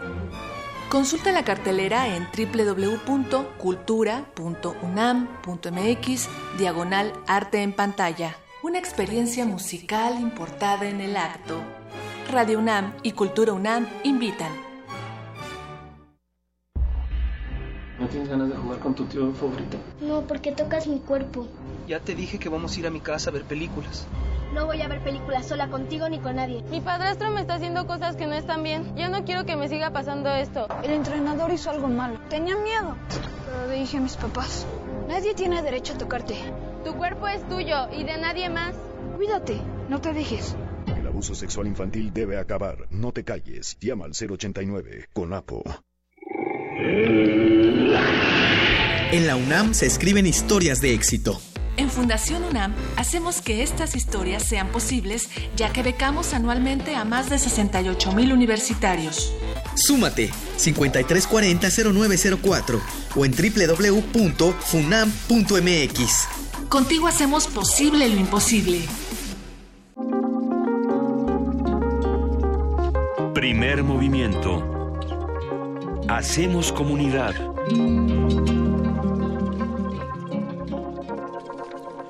Las 9 de la mañana con 10 minutos y estamos aquí en primer movimiento, listos para la tercera hora y para seguir hablando del Día Mundial de la Radio. ¿Qué está pasando con, con las emisoras? ¿Qué está pasando con el podcast? ¿Qué está pasando con las radios comunitarias, con las radios dentro de las radios? Todo eso lo vamos a discutir el día de hoy, pero tenemos todavía más notas que nos mandan nuestros amigos de información de Radio UNAM. Tenemos esta nota del despertador. A ver. ¿Cómo está todo Despertador auto, que no sé si quiere decir que tu coche toca la puerta y te dice ya es hora de irnos. A mí me gustaría que me dijera eso. Por la facultad de la mañana. la Facultad de Ingeniería de la UNAM desarrollará un sistema polisonográfico portátil que permitirá alertar a los conductores sobre un estado de somnolencia. Ah, pues sí, pues está muy bien. Nuestra compañera Cristina Godínez nos tiene la información. No se duerma. En el Departamento de Ingeniería en Sistemas Biomédicos de la Facultad de Ingeniería de la UNAM, trabajan en el desarrollo de un dispositivo portátil que alerte al conductor cuando esté a punto de entrar en estado de somnolencia. Es un sistema polisonográfico en forma de pulsera que funciona mediante la detección de ciertas señales fisiológicas como las variaciones en la frecuencia cardíaca, en el tono muscular y en la temperatura, que sirven para advertir a la persona que está al volante de que está a punto de quedarse dormida. Del tema habla la maestra Livier Baez Rivas, investigadora de la Facultad de Ingeniería de la UNAM. Actualmente tenemos ya una nueva propuesta en donde mm, estamos trabajando en la comunicación inalámbrica y en la reducción de tamaño, dado que la primera versión era un poquito más grande, era como una caja de 20 por mm, unos 15 centímetros, este, y todavía era alámbrica. Sin embargo, en este momento ya se trabajó con electrónica de superficie, con este microelectrónica para poderlo tener en una especie de pulsera donde se identifiquen otra vez estas tres señales y puedan eh, enviarnos la señal de que el conductor está eh, entrando en un estado de somnolencia y eventualmente en un estado de sueño. Cuando se presenta alguna de las anteriores señales, el dispositivo se activa, explica la especialista. Manda una alerta al conductor. Actualmente es una especie de foquito que parpadea. Sin embargo, estamos viendo ahorita la posibilidad de meter ya una realimentación al usuario. Esta realimentación o este sistema en el cual le vamos a avisar al usuario que se está quedando dormido, no tiene que ser invasivo ni tampoco generar conflictos ni con el conductor ni con la técnica de conducción. Por ejemplo, el pulso cardíaco cambia de 60 latidos por minuto incluso hasta 30 latidos por minuto. Si yo lo despierto en esa condición podría espantar al sujeto y lo que podría pasar es que eh, podríamos causarle un conflicto al conductor generándole incluso hasta un paro cardíaco porque simplemente lo estamos sacando de un estado de manera abrupta. Entonces, estamos evaluando cuál es la mejor opción, si es con una música, si es con una vibración, si es con un sonido, qué tipo de realimentación nos podría convenir sin perjudicar al usuario. Actualmente se encuentran en la etapa de prototipos funcionales y una vez que el desarrollo sea un producto, servirá para la prevención de accidentes viales. Anualmente en la Ciudad de México se registran más de 1.092 muertos por hechos de tránsito, de los que el 40% corresponde a automovilistas que se quedaron dormidos mientras manejaban. Para Radio UNAM, Cristina Godínez. Primer movimiento.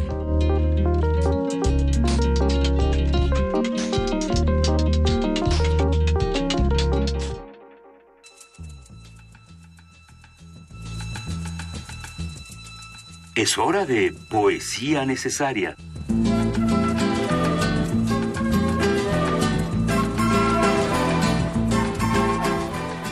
Llegó el momento de poesía necesaria y nos da muchísimo gusto recibir una colaboración de dos de nuestros queridísimos radioescuchas que hacen comunidad con nosotros.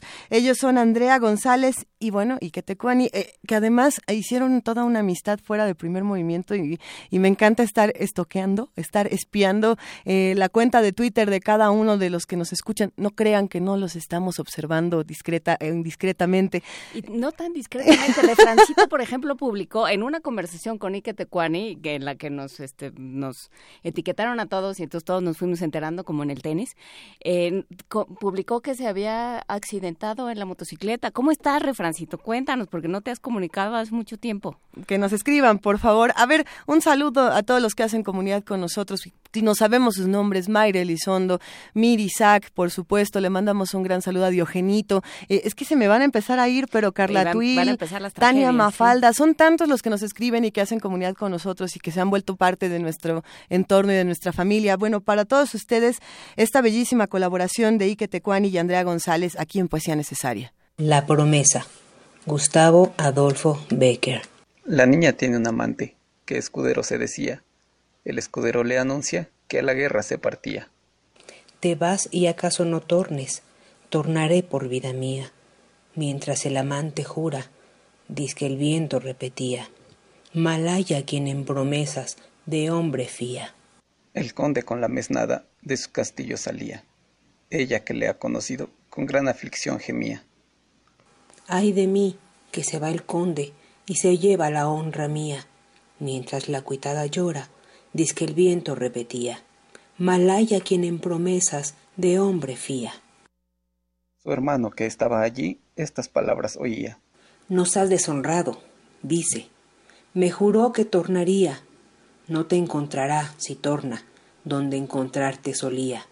Mientras la infeliz se muere, que el viento repetía. Mal haya quien en promesas de hombre fía. Muerta la llevan al soto, la han enterrado en la umbría. Por más tierra que le echaban, la mano no se cubría. La mano donde un anillo que le dio el conde tenía. De noche, sobre la tumba, que el viento repetía. Malaya quien en promesas de hombre fía. Primer movimiento. Hacemos comunidad.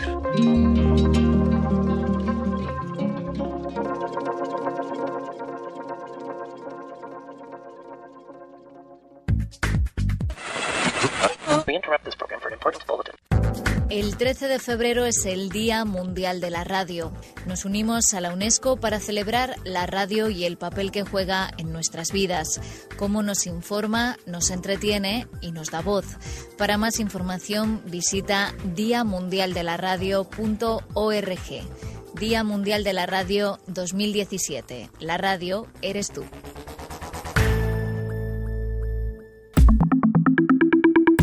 La mesa del día. El fundamento de la radio comunitaria consiste en permitir expresarse a aquellos que son sometidos por alguna cuestión de índole racista, sexista o de clase social, es decir, es concebida como un espacio que sirve de portavoz de los que, entre comillas, no tienen voz. La radio comunitaria se caracteriza por ser una actividad sin fines de lucro en la que los miembros de la comunidad participan y tienen el control. Sus objetivos políticos se basan en la transformación social, la búsqueda de un sistema justo, los derechos humanos y el acceso y participación de las mayorías en el poder. En Latinoamérica existen aproximadamente mil radios que se consideran comunitarias, educativas, populares o ciudadanas. Y bueno, vamos a escuchar, antes de hablar con motivo del Día Internacional de la Radio, con Juan Mario Pérez sobre radio comunitaria, proyectos de resistencia, la forma en que las comunidades eh, aprovechan y, se, se apoderan de este medio para satisfacer sus necesidades, vamos a escuchar este collage que preparó nuestra producción sobre radios comunitarias. Vamos a escuchar. En Teocelo, Veracruz, barrio de San Pedro, calle Bernarda Soto Mercado, está Radio Teocelo. La importancia de Radio Teocelo radica en que es una radio comunitaria. Porque todo lo que pasa en la comunidad, bueno y malo, se sabe por el radio. También ha servido para dar a conocer a otros y otros a nosotros nuestras culturas, nuestras costumbres, nuestras formas de trabajo, nuestras formas de organizarnos, de capacitarnos. Gracias a ella he abierto mucho los ojos, me ha enseñado a expresarme libremente y a quitarme el miedo que a veces tenemos por no expresar lo que uno siente. Cosas que no, no podía decir, las pude decir en Radio Teocelo dimos el inicio precisamente de esta campaña, de este boteo para que esta radio siga funcionando y cambiemos hacia lo digital. Comunidades y municipios de la región Mije del estado de Oaxaca se han organizado para realizar una marcha pacífica en solidaridad al movimiento magisterial y por la represión del día domingo 19 de junio del 2016, donde elementos de la Policía Federal llegaron a la localidad de Nochistlán, que se ubica al noreste de la capital del estado de Oaxaca, para desalojar el bloqueo que miembros de la estudiantes, padres de familia y personas solidarias mantenían desde hace ocho días. Desde la Sierra Mije de Oaxaca informó Radio Comunitaria Jumbo. Con sentido humano. Escúchanos todos los jueves de 4 a 5 de la tarde por la voladora radio 97.3 FM. Con sentido humano. Todos los domingos, desde hace 2010, pues hemos tenido precisamente conciertos. Domingos y para este municipio y para los que también sintonizan la radio también es domingos de conciertos. Bien, entonces vamos a continuar o más bien terminar con este concierto con un son. Mi preciosa, hoy está con nosotros la banda Filarmónica Intermedia, repetimos de este municipio de Tlahuitoltepec y dirige el maestro Pedro Hernández Vázquez.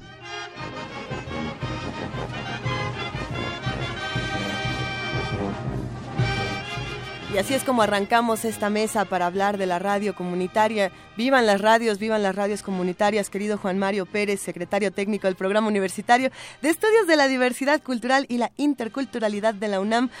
¿Cómo estás? Oye, perdóname que te interrumpa antes de que hables, pero para llegar a esta conversación hay que regresar como 50 años más o menos. Ah, bueno, claro, sí, ante todo, buenos días, Luisa, Juana Inés, gracias por la invitación. Eh, Sí, en efecto, hace más de 50 años llegó la primer, el primer aparato de radio al pueblo de mi padre, San Jerónimo Otla, en la Mixteca Alta. Y a mí me gustaría empezar contando rápidamente esta anécdota porque desencadenará una serie de, de, otras historias, pero sobre todo una relación con la información, una información con los medios de comunicación y una relación de... Eh, digamos, una relación simbiótica de, transculturización. ¿Qué quiero decir con esto? Bueno, mi padre tenía aproximadamente 10 años cuando el maestro que llegaba asignado al pueblo mandó el telegrama a la cabecera municipal, porque bueno, antes no había correo y bueno, se llegaba solo por telegrama, avisando la fecha en que llegaba al pueblo de Tejupan, que era donde es donde pasa todavía la carretera panamericana y había que irlo a recoger. Entonces la gente de la comunidad alistaba los burros, se echaban a andar al monte básicamente unas seis horas antes del punto de llegada, es decir, si el maestro llegaba a las seis de la mañana, pues había que empezar a caminar de madrugada y llegaban. Mi padre se cuela, ¿no? Se va con los, con los hombres que habían sido asignados para ir a recoger a los maestros, porque llegaba el maestro y su esposa. Y eh, pues llega y narra, me narra una, una anécdota que es deliciosa. Llega el maestro con dos enormes cajas, dos cajones de madera. Pensaban que eran libros, ¿no? Pero no. Pide que se trate con mucho cuidado, que se cargue el burro con mucho cuidado con esas cajas y le dice a la autoridad, con su vida me responde por esto. ¿Qué es lo que traían esas cajas? Bueno, mi padre iba intrigadísimo y todos los hombres de la recua también, ¿no? Y entonces, bueno, pues trataban de averiguar, trataban de ver, quién sabe qué era eso. Llegan a la comunidad después de pasar las cañadas y los valles y los ríos, subir los cerros, bajar los montes, por fin llegan a la comunidad, instalan al, al, al profesor y a su esposa en la, en la casa asignada para, para, para esto y, empieza, y, los hombres pues se, eh, ayudan a descargar y se quedan pues para ver qué era lo que traían las cajas, ¿no? Bueno, el primer día no pudieron satisfacer su curiosidad, el maestro les dio las gracias y tan tan, ¿no? Al siguiente día se presentan pues para ver si ayudaban con las cajas, tampoco. Hasta que va, o sea, la, la, curiosidad va creciendo, se va haciendo esto, este, digamos, el, el chisme, por así decirlo, el rumor, y un buen día eh, el maestro saca de estas cajas una suerte de batería de auto, por así decirlo, para que tengamos la correlación en estos momentos, pero grande, ¿no? Muy pesada. Era la batería que iba a nutrir la energía para el radio que traía en la otra caja el profesor. Y entonces lo, colocan, se, empieza a congregar la gente y sin planteárselo, se va, eh, empiezan a buscar una, una, sintonía, una, una sintonía de radio. La gente no sabía muy bien qué era eso, ¿no? Pensaban que era pues un, un, aparato, sí, el aparato del profesor, sí, pero ¿qué es eso, no?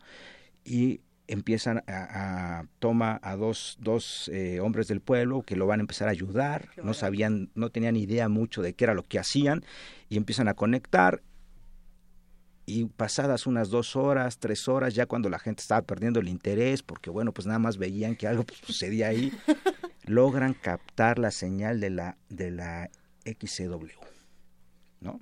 La voz de América Latina de desde América México. Latina desde la Ciudad de México, desde México, ¿no? Entonces, bueno, de repente suena eso, imagínate, implota, ¿no? Cómo implota eh, y lo que, y lo que eh, logran sintonizar es una radionovela. Eh, entonces, bueno, imagínate en una comunidad de la Mixteca Alta de Oaxaca, donde se habla el mixteco, el chocholteco, que bueno, en esos momentos ya estaba em, empezando su, su, su, decadencia, desafortunadamente, la lengua, pero bueno, llega esta radio, llega este modelo cultural de radio urbana, ¿no? Y entonces tienes a las abuelitas octogenarias o nonogenarias y a toda la gente que su vida había visto un aparato de esos, escuchando una radionovela, ¿no? Además, con, con, con, con, las radionovelas de los años, esto es aproximadamente 1953. Cuando las radionovelas eran lo que eran. Eran las radionovelas, ¿no? Entonces, y de repente todo el pueblo empieza a escuchar eso y dice, ¿qué es esto? ¿No? ¿Qué sucede? Eh, el profesor había explicado previamente que era un aparato de radio y aquellos que habían viajado a la Ciudad de México, que habían estado empleados en otros lugares, en Orizaba, en el puerto de Veracruz, sabían de lo que se trataba. Pero la gente que no había salido de la comunidad, y esto es en gran medida las mujeres, pues tienen su primer contacto ¿no? con la radio. Y una radionovela, pero una radionovela urbana, ¿no? Una radionovela donde tú no manejas los códigos. Sin embargo, esa transmisión se vuelve algo bueno, hasta la fecha es una de las historias, ¿no? De cómo llegó la modernidad a San Jerónimo Otla, una comunidad en la Mixteca Alta de Oaxaca. Y traigo esto a colación porque, bueno, hoy que se celebra el Día Mundial de la Radio, esta, esta radio duró algunos meses en el pueblo, después ya eh, cambiaron al maestro, no recuerdo bien, eh, mi padre tiene escrito ese, ese, ese cuento, esa anécdota, Pero el asunto aquí es que despertó el interés. Claro. ¿Qué sucede en México? ¿Cómo son estos? Eh, evidentemente las preguntas no eran de este tipo, pero vamos a colocarlas. ¿Cómo son estos modelos culturales? ¿Qué me están queriendo decir cuando escucho a los ídolos del barrio? ¿No? ¿Qué me están queriendo decir cuando escucho las radionovelas? Y evidentemente estás hablando en un momento, en una comunidad en donde no hay luz, por ejemplo, ¿no? Y en donde la única eh, frecuencia radiofónica es la XCW.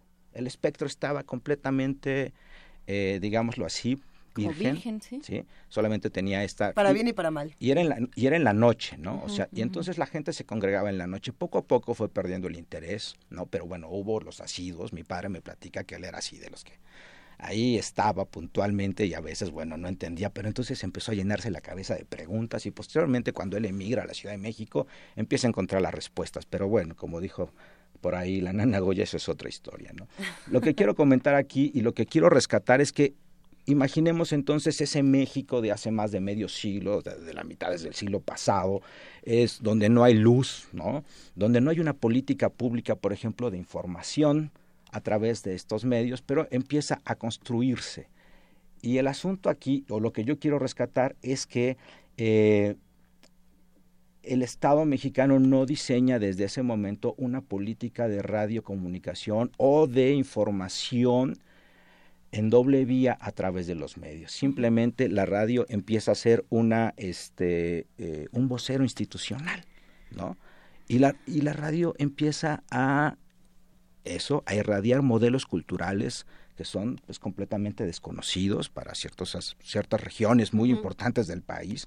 Y en ese sentido, la radio empieza a construir una idea de México. Es que también no es, no es gratuito, no sé eh, qué opinen eh, Juan Mario, Luisa, pero, pero un poco la, la, idea en ese momento era que México fuera solo uno. O sea, esto de que hubiera gente que hablaba cosas que no eran español y que este y que metieran ideas raras, digamos, eso era enormemente estorboso para lo que el gobierno tenía pensado como México, inclusive con las mejores intenciones de educar y de y de construir una una educación pública pareja, etcétera se, se buscó, lo hemos platicado aquí con Federico Navarrete, se buscó una homogeneización del país y se perdió las enormes posibilidades realmente de construcción y de, y de construcción a través de reconocer la otredad. Por cierto, se murió Svetan Todorov y, y casi no dijimos nada, pero pero bueno, de reconocer la otredad en el país y la, y, la riqueza que eso significaba, no como un obstáculo, sino como una riqueza enorme. Ahora que yo me quedo pensando precisamente en, las radionovelas, en los radioteatros que se hacían en 1950 de, de la XW, que si bien tenían, eran muy criticados, de la misma manera que la gente los disfrutaba muchísimo y que tenían muchas virtudes y victorias, eh, fueron muy criticados por ser moralizantes, entre comillas, ¿no? Y, por tratar de hacer precisamente esto que dices, Juana eh, una radio homogénea y un, país homogéneo. Sin embargo, eh, estas radionovelas de los años 50, de los años 50, lo, que, lo que tenían es que eran tan buenas que las exportaron a toda América Latina y, también estaban formando modelos de la radio en América Latina, no solamente de la radio mexicana o de la idea que se tenía de un país, sino de, lo, de la idea que se tenía de América Latina como tal. Y si no me equivoco, también se exportaron a Europa. Eso, eso lo voy a, lo voy a revisar en un momento más. Pero es interesante. Es interesante, claro, porque desde luego los modelos culturales mexicanos son los que van a marcar la pauta durante más de 50 años en América Latina. Ahora ya no es así, pero ah, no tengo nada contra el Chavo del Ocho, pero evidentemente eso muestra lo que es. Pero bueno, recuperando todo esto entonces, eh, empieza este, esta, este modelo de, de, una, de una irradiación de información, de oferta cultural, de oferta informativa, etcétera, etcétera, y evidentemente es la época donde los grandes consorcios de la comunicación en este país se construyen, ¿no? O sea, el, Tigre Azcárraga, eh, etcétera, etcétera, los grupos, las dinastías, ¿no?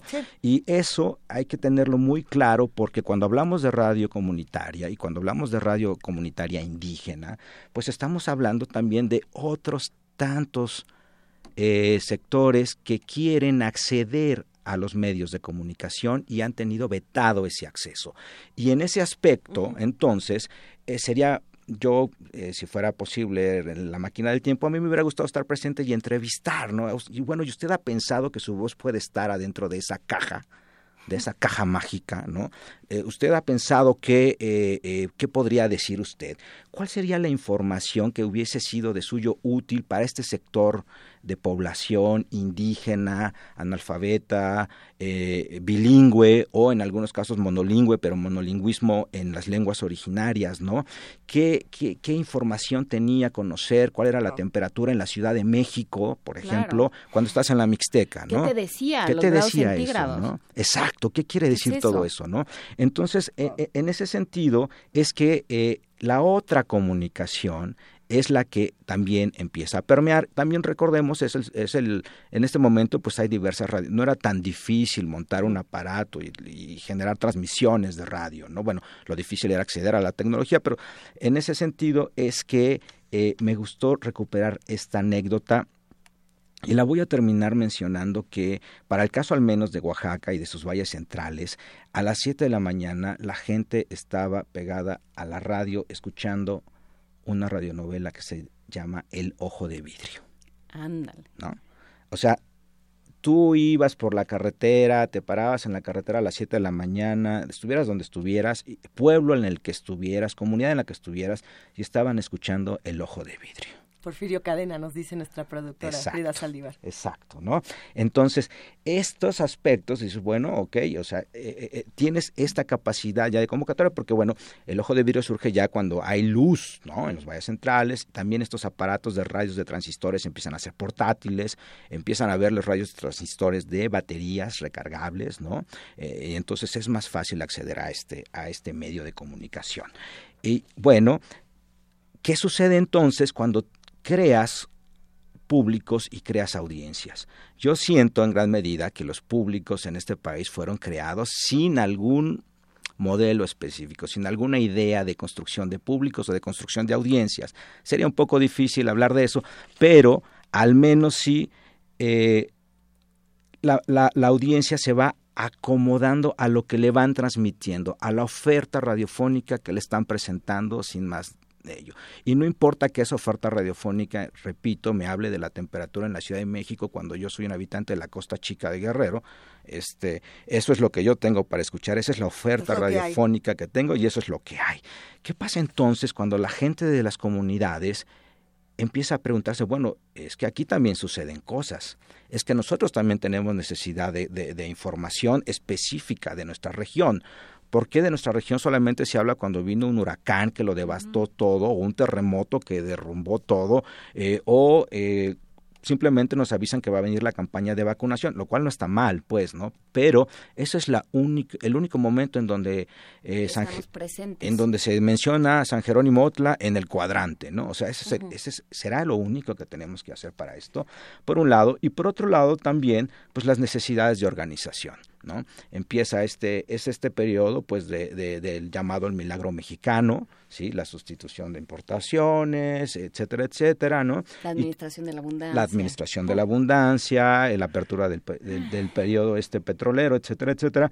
Pero entonces, bueno, pues sí, en efecto, el cuadrante empieza a llenarse de ofertas radiofónicas, no necesariamente pensadas en estos sectores de la población. Y no necesariamente tan distintas una de la otra. Y no necesariamente tan distintas la una de la otra. Probablemente el dueño es lo único que cambia, ¿no? Pero bueno, de ahí en fuera, eh, de cualquier manera, bueno, la gente ya crea una, una pertenencia, ¿no? El, ojo de, el fenómeno del ojo de vidrio no es cualquier cosa, ¿no? Ahí hay unas tesis muy interesantes que habría que... Que, que no logró, por ejemplo, la hora nacional, ¿no? Pensando en esta en esta eh, imposición gubernamental, ¿no? Y, se hacía el chiste de que era el momento en el que el país se unía para pagar el radio. Exacto, ¿no? Exacto. Entonces, bueno, eh, y de ahí cuando pasamos a este otro, a ver, 60 años después, ¿qué tenemos? No? Según la Asociación Mundial de Radios Comunitarias en México, según su informe del 2014, menciona un total de 2.461 estaciones de radio entre comerciales y públicas que operan con concesión o con, o con permisos respectivamente, bueno, los permisos ya, ya, ya no existen de suyo,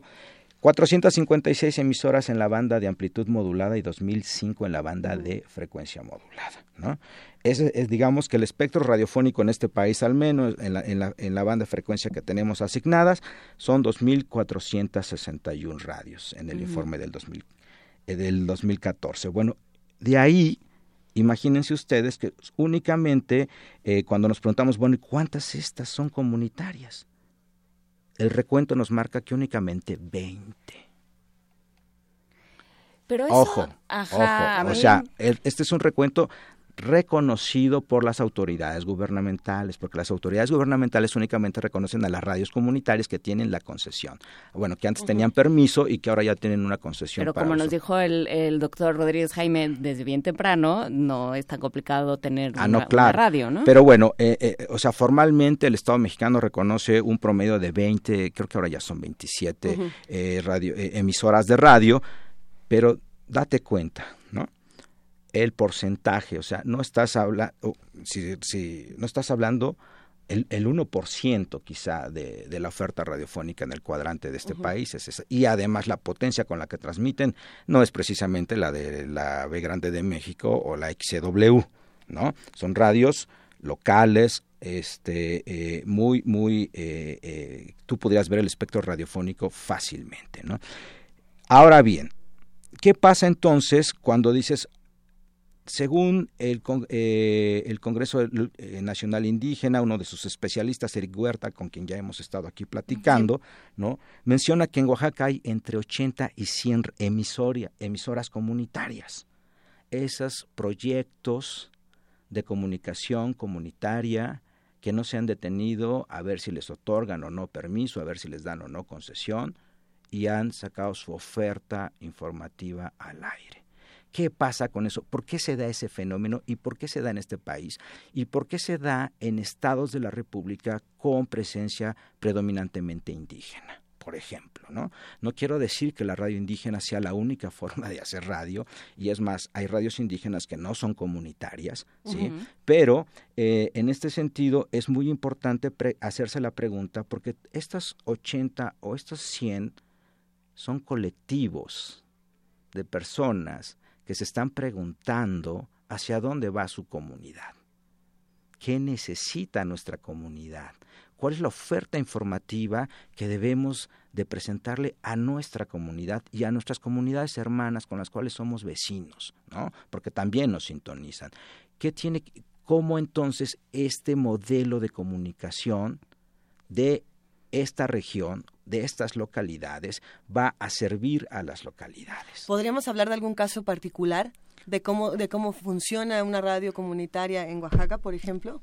Sí, este, eh, bueno, por ejemplo, un caso que ahorita eh, eh, mencionamos también en programas anteriores es Radio Totopo. ¿No? Hemos hablado de Radio Totopo. Radio Totopo es un caso muy importante porque habla de, de una radiodifusora y de una oferta de radiodifusión que enfrentó o que se enfrenta cotidianamente a las empresas depredadoras del el aire en el istmo de Tehuantepec en Oaxaca. ¿no? Radio Totopo es eh, una, una radiodifusora comunitaria ¿sí?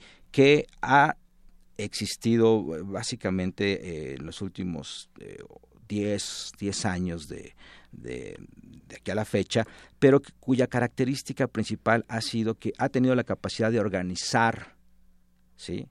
a la comunidad en torno a la resistencia ante las empresas eólicas que eh, están depredando los recursos de esta región. Y, en, y, y, esta es una de las características de las radios comunitarias, ¿no? la capacidad de organización. Porque esta es lo que yo llamo una, una organización en doble vía. Las radios comunitarias no pueden pensarse si no hay una comunidad que las soporte, si no hay una comunidad que las respalde. ¿Y esto qué quiere decir? Bueno, las formas intrínsecas de organización, de las comunidades indígenas, al menos en Oaxaca, Chiapas, etcétera, etcétera, eh, le otorgan ¿sí? a los trabajadores de la radio la calidad de que son también servidores de la comunidad, están haciendo un servicio a la comunidad. Hay comunidades en donde, por ejemplo, pues bueno, tú eres policía, entonces ese es tu servicio y un año vas a cumplir tu servicio de policía. Tú eres el encargado del molino y un año vas a pagar tu, tu servicio a la comunidad como encargado del molino. Ah, bueno, tú eres encargado de la radio y vas a pagar tu servicio a la comunidad como encargado de la radio, ¿no? Entonces tienes la obligación de servir a la comunidad y las radiodifusoras, por ejemplo, escuchábamos a Radio Gempog, ¿sí? Bueno, pues están presentes en las asambleas comunitarias y en las asambleas comunitarias es donde se toma la decisión de quién va a hacerse cargo de la radio. ¿sí? En otras tantas comunidades, porque no es en todas, también se toman decisiones incluso de qué se va a transmitir en la radio. Todos pueden decidirlo. Todos podemos decidir, nuestras necesidades son estas, ¿no? Nuestras necesidades de información son estas, nuestras necesidades de comunicación son estas, la música que nos gustaría escuchar es esta otra. En Oaxaca todos los domingos se transmitía la, el concierto de la banda de viento del Zócalo. ¿no? Yo recuerdo así, durante muchos años en mi infancia, el domingo se prendía la radio para escuchar el concierto de la banda de música que escuchaba sones oaxaqueños, pero a veces también se aventaban alguna, este, eh, alguna oferta de música clásica, ¿no? Entonces, bueno, pero tenías, tú ibas a la casa de la vecina, del vecino, te mandaban a la tienda y escuchabas, estaban con la radio prendida, escuchando el concierto en una región del país que tiene una tradición musical muy grande como es eh, Oaxaca, ¿no? En ese sentido también hay que decir que las radios comunitarias indígenas o que las radios comunitarias en este país han sorteado una serie de vicisitudes porque en cierta manera la sortean diario, ¿no? Bueno, la sortean diario porque este es un proyecto, una radio que la gente siente como suya. ¿Sí? Esa es, esa es una clave, o sea, esta es nuestra radio esta radio somos nosotros representados radiofónicamente, ¿no? Y si bien, bueno, no se habla en esos términos, pero, eh, por ejemplo, en los aniversarios de las radios, pues se hace una fiesta eh, en torno a la radio, ¿no? Y literalmente, o sea, eh, la estructura de la fiesta se echa a andar para la radio, ¿no? La fiesta que es aquel momento de compartición, entre comillas, de la riqueza, es el momento donde todos participamos, donde, donde la riqueza del pueblo se echa a andar y es el día que todo mundo come bien, por ejemplo, es el día donde todo mundo eh, reinstala sus, sus votos de pertenencia a la comunidad. Bueno, pues las radiodifusoras también tienen su fiesta. ¿Por qué? porque en este, en este sentido hay que, hay que mencionar que las radiodifusoras comunitarias en este país tienen o han tenido la capacidad de transmitir aquello que las radios comerciales no transmiten. Información específica, por ejemplo, de organización de la comunidad información específica, no solamente los avisos parroquiales para decir cuándo va a ser la asamblea del pueblo o cuándo hay que ir a hacer el tequio para la techumbre de la iglesia o, o cuándo va a llegar el maestro y hay que ir a recogerlo, sino también este otro tipo de información de cómo, por ejemplo, llevar a cabo, eh, cuándo va a venir el abogado si tú quieres llevar a cabo un juicio de límites. ¿Y cómo, y, cómo se vinculan con las autoridades? Pienso, por supuesto, en la, en la autoridad eh, civil, por ponerlo en esos términos, ¿no? Con, con, el, con el presidente municipal, con, eh, con el edil, con quien esté a cargo, o con eh, las autoridades religiosas, que a veces son católicas y a veces no, porque ya este país ya no es mayoritariamente católico. ¿Qué pasa con esas autoridades? ¿Hay vínculo, no hay vínculo? ¿Hay interlocución? ¿Hay, hay enfrentamiento? ¿Qué pasa? Pues ah, yo te podría decir que hay de todo, ¿no? O sea, hay, hay eh, radios que en efecto, como tú lo has mencionado, pues están muy, muy relacionadas este, y van muy de la mano, ¿no? Con las autoridades de, de, eh, municipales o con las autoridades de la comunidad y hay otras radios que están efectivamente enfrentadas, ¿no? Y que por lo tanto son a veces este, señaladas eh, desde el poder eclesiástico también, no solamente la Iglesia Católica, en Chiapas el fenómeno de las radiodifusoras este, cristianas es, es fuerte, es grande, eh, pero por ejemplo también tienes fenómenos como la Policía Comunitaria de Guerrero, la CRAC tiene su radiodifusora. ¿no? Y, y, bueno, eso es, eso es interesante porque estás hablando entonces de proyectos políticos, ¿sí?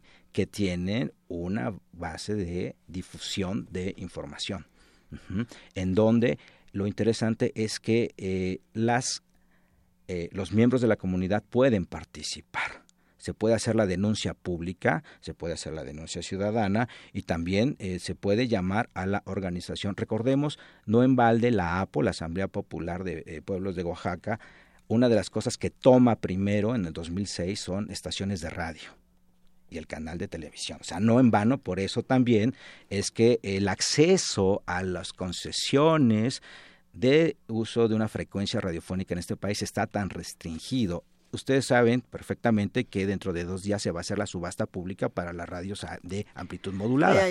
porque las radios de frecuencia modulada, la subasta pública fue hace dos, dos, días, la semana pasada, ¿no? Y cuando tú ves quiénes tuvieron acceso, o sea, cuando tú agarras, hay una tablita muy buena que publicó el financiero, la información para documentar nuestro optimismo, dirían los clásicos, ¿no? Son eh, a concurso 257 estaciones de, de, frecuencia modulada. 2.500 ofertas hubo por estas 257 estaciones de radio. De estas ofertas, 177 por señales fueron concretadas el 92%. 159 eh, postores hicieron más de 5.800 ofertas, pugnando hasta quién va, qué comunidad va a tener la capacidad ¿sí? de pugnar por una de estas frecuencias. Pero además el cambio tecnológico está en boga. Una señal ahora ya no solamente es para transmitir voz, para transmitir datos, para transmitir video, para transmitir evidentemente, eh, etcétera, etcétera. Entonces, la transformación tecnológica, muchas radios transmiten en FM de las comunitarias, pero también hay radios en amplitud modulada, ¿no? ¿Qué va a pasar con esa radio. Cuando escuchábamos que en Noruega, en efecto, ya no, o sea, ya no, olvídate de la M, el FM ya le dijeron chao, ¿no?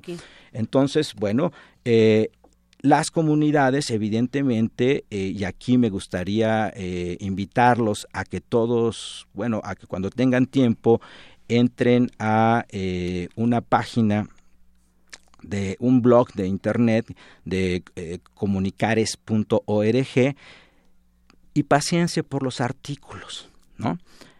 Simple y sencillamente, hablemos, por ejemplo, entonces de cómo deben las comunidades indígenas y no indígenas seleccionar su, su nueva tecnología de la información, ¿no? Hablamos de la radio porque es un medio muy democrático, pero dentro de las democracias ya vimos que la trampa está en las concesiones, ¿no? Sí, claro. Pero entonces, ¿cómo seleccionar en esta nueva era de la información cuál es la tecnología óptima para que la comunidad se comunique o, o, esté informada?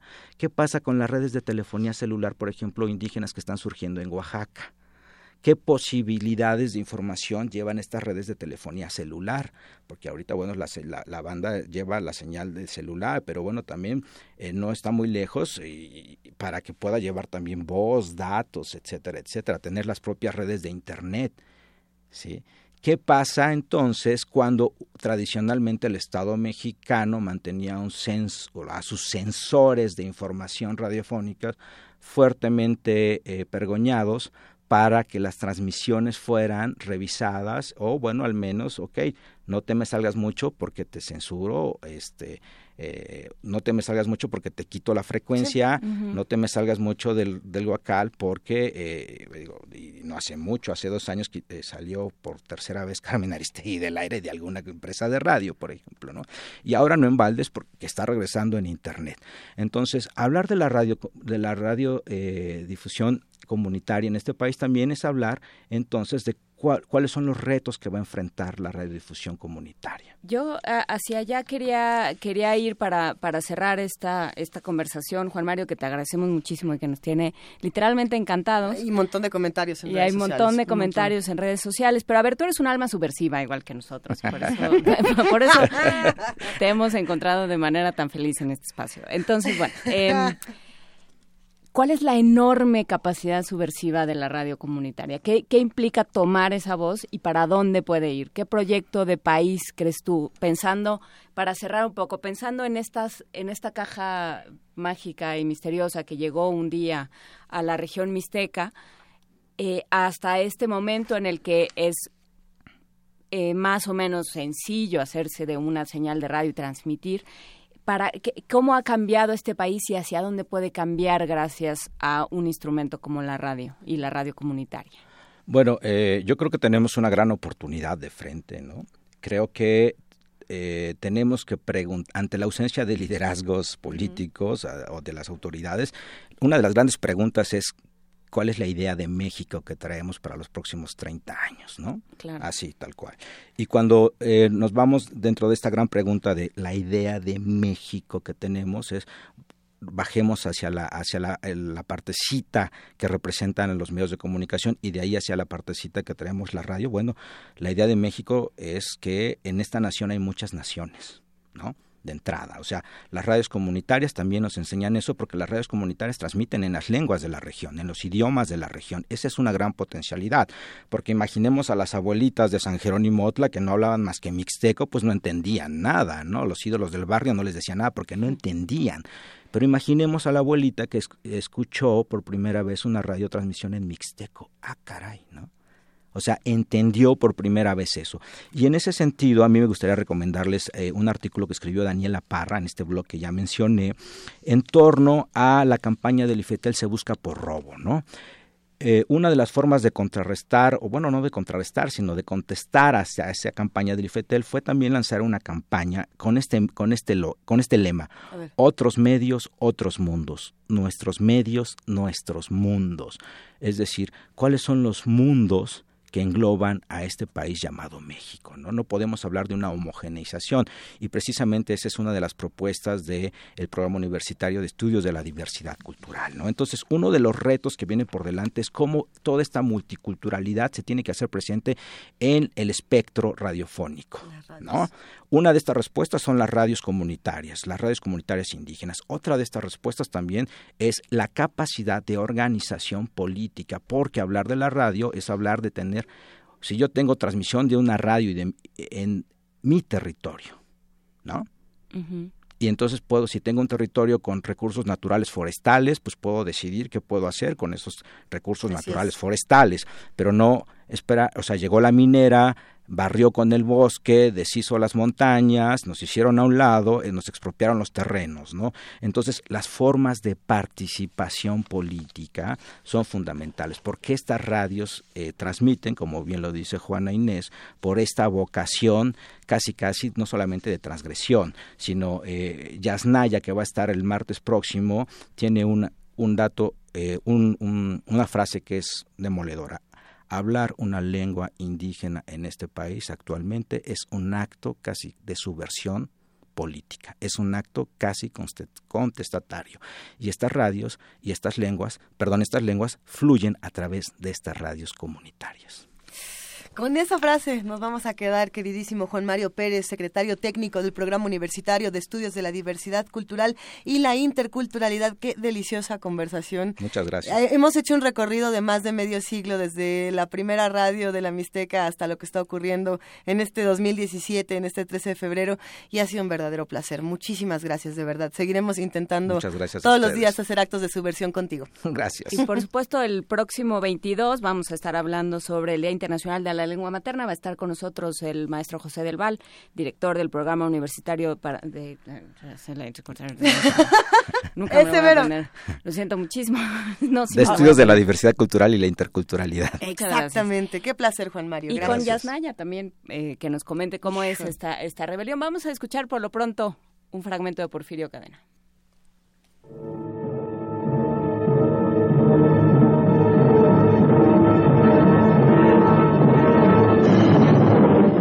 ¿Por qué se hizo criminal el ojo de vidrio?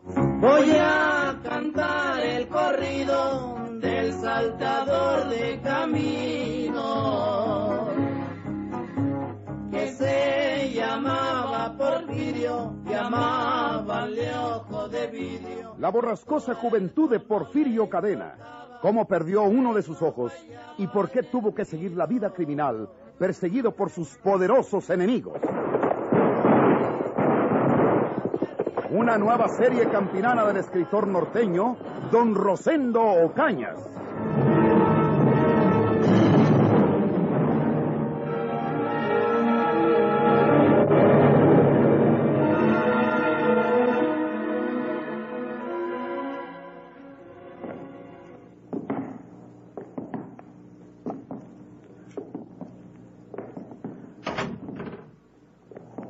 ¿Qué quieres, Porfirio Cadena?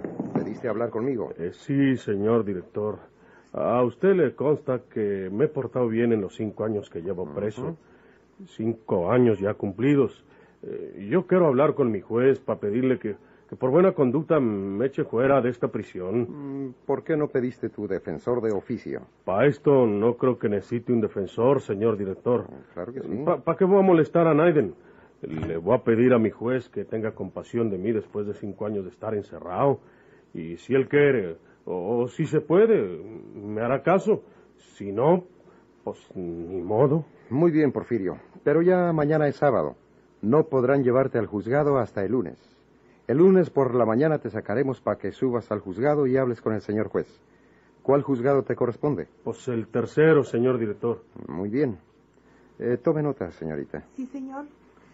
Reo Porfirio Cadenas sentenciado. Próximo lunes a las 11 de la mañana ante el juez tercero.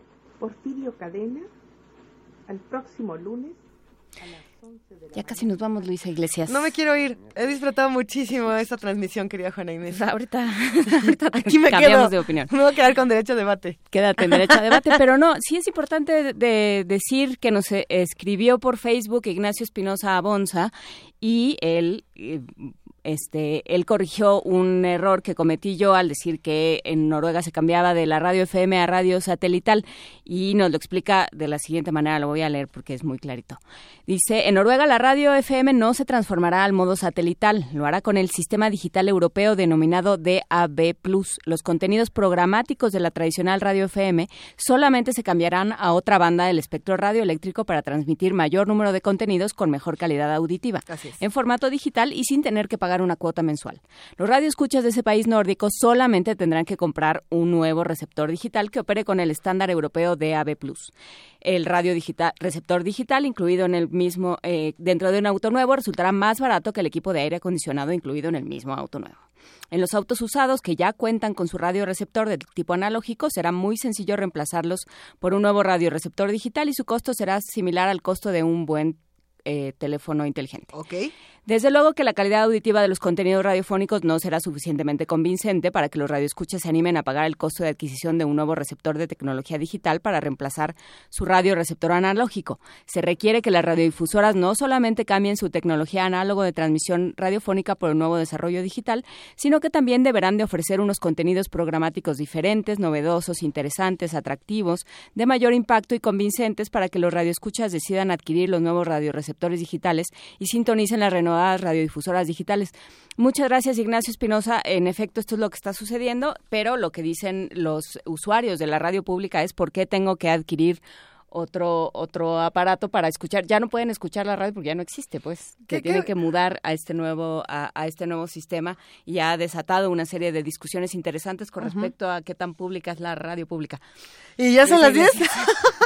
Se puso bastante buena esta discusión. Feliz Día Internacional de la Radio. Viva la radio, vivan los medios de la imaginación, querida Juana Inés de esa. Y en una un brevísimo comentario de 10 segundos hay que decir que la radio no solamente es la voz que usted escucha a través de su aparato reproductor. Eh, no, no solamente es eso. Es un equipo de producción, es un equipo de ingenieros en cabina, es un equipo de redes sociales y de muchos que hacen las radios dentro y fuera de la cabina. Gracias a todos los que hacen posible el primer movimiento, gracias a todos los que trabajan en Radio Nam. Hablando de eso, ya viene de derecho a debate y el sábado fue el cumpleaños de Jessica Trejo, su productora. Feliz cumpleaños, Jessica. Feliz cumpleaños, Jessica Trejo. Te estamos dedicando este bonito programa sobre la radio. ¿Ves qué, ves qué bien te tratamos? Uno que la quiere. Uno que la quiere. Bueno, ya nos vamos. Esta- esto eh, fue primer movimiento. El mundo desde la universidad. Escúchenos a las 11.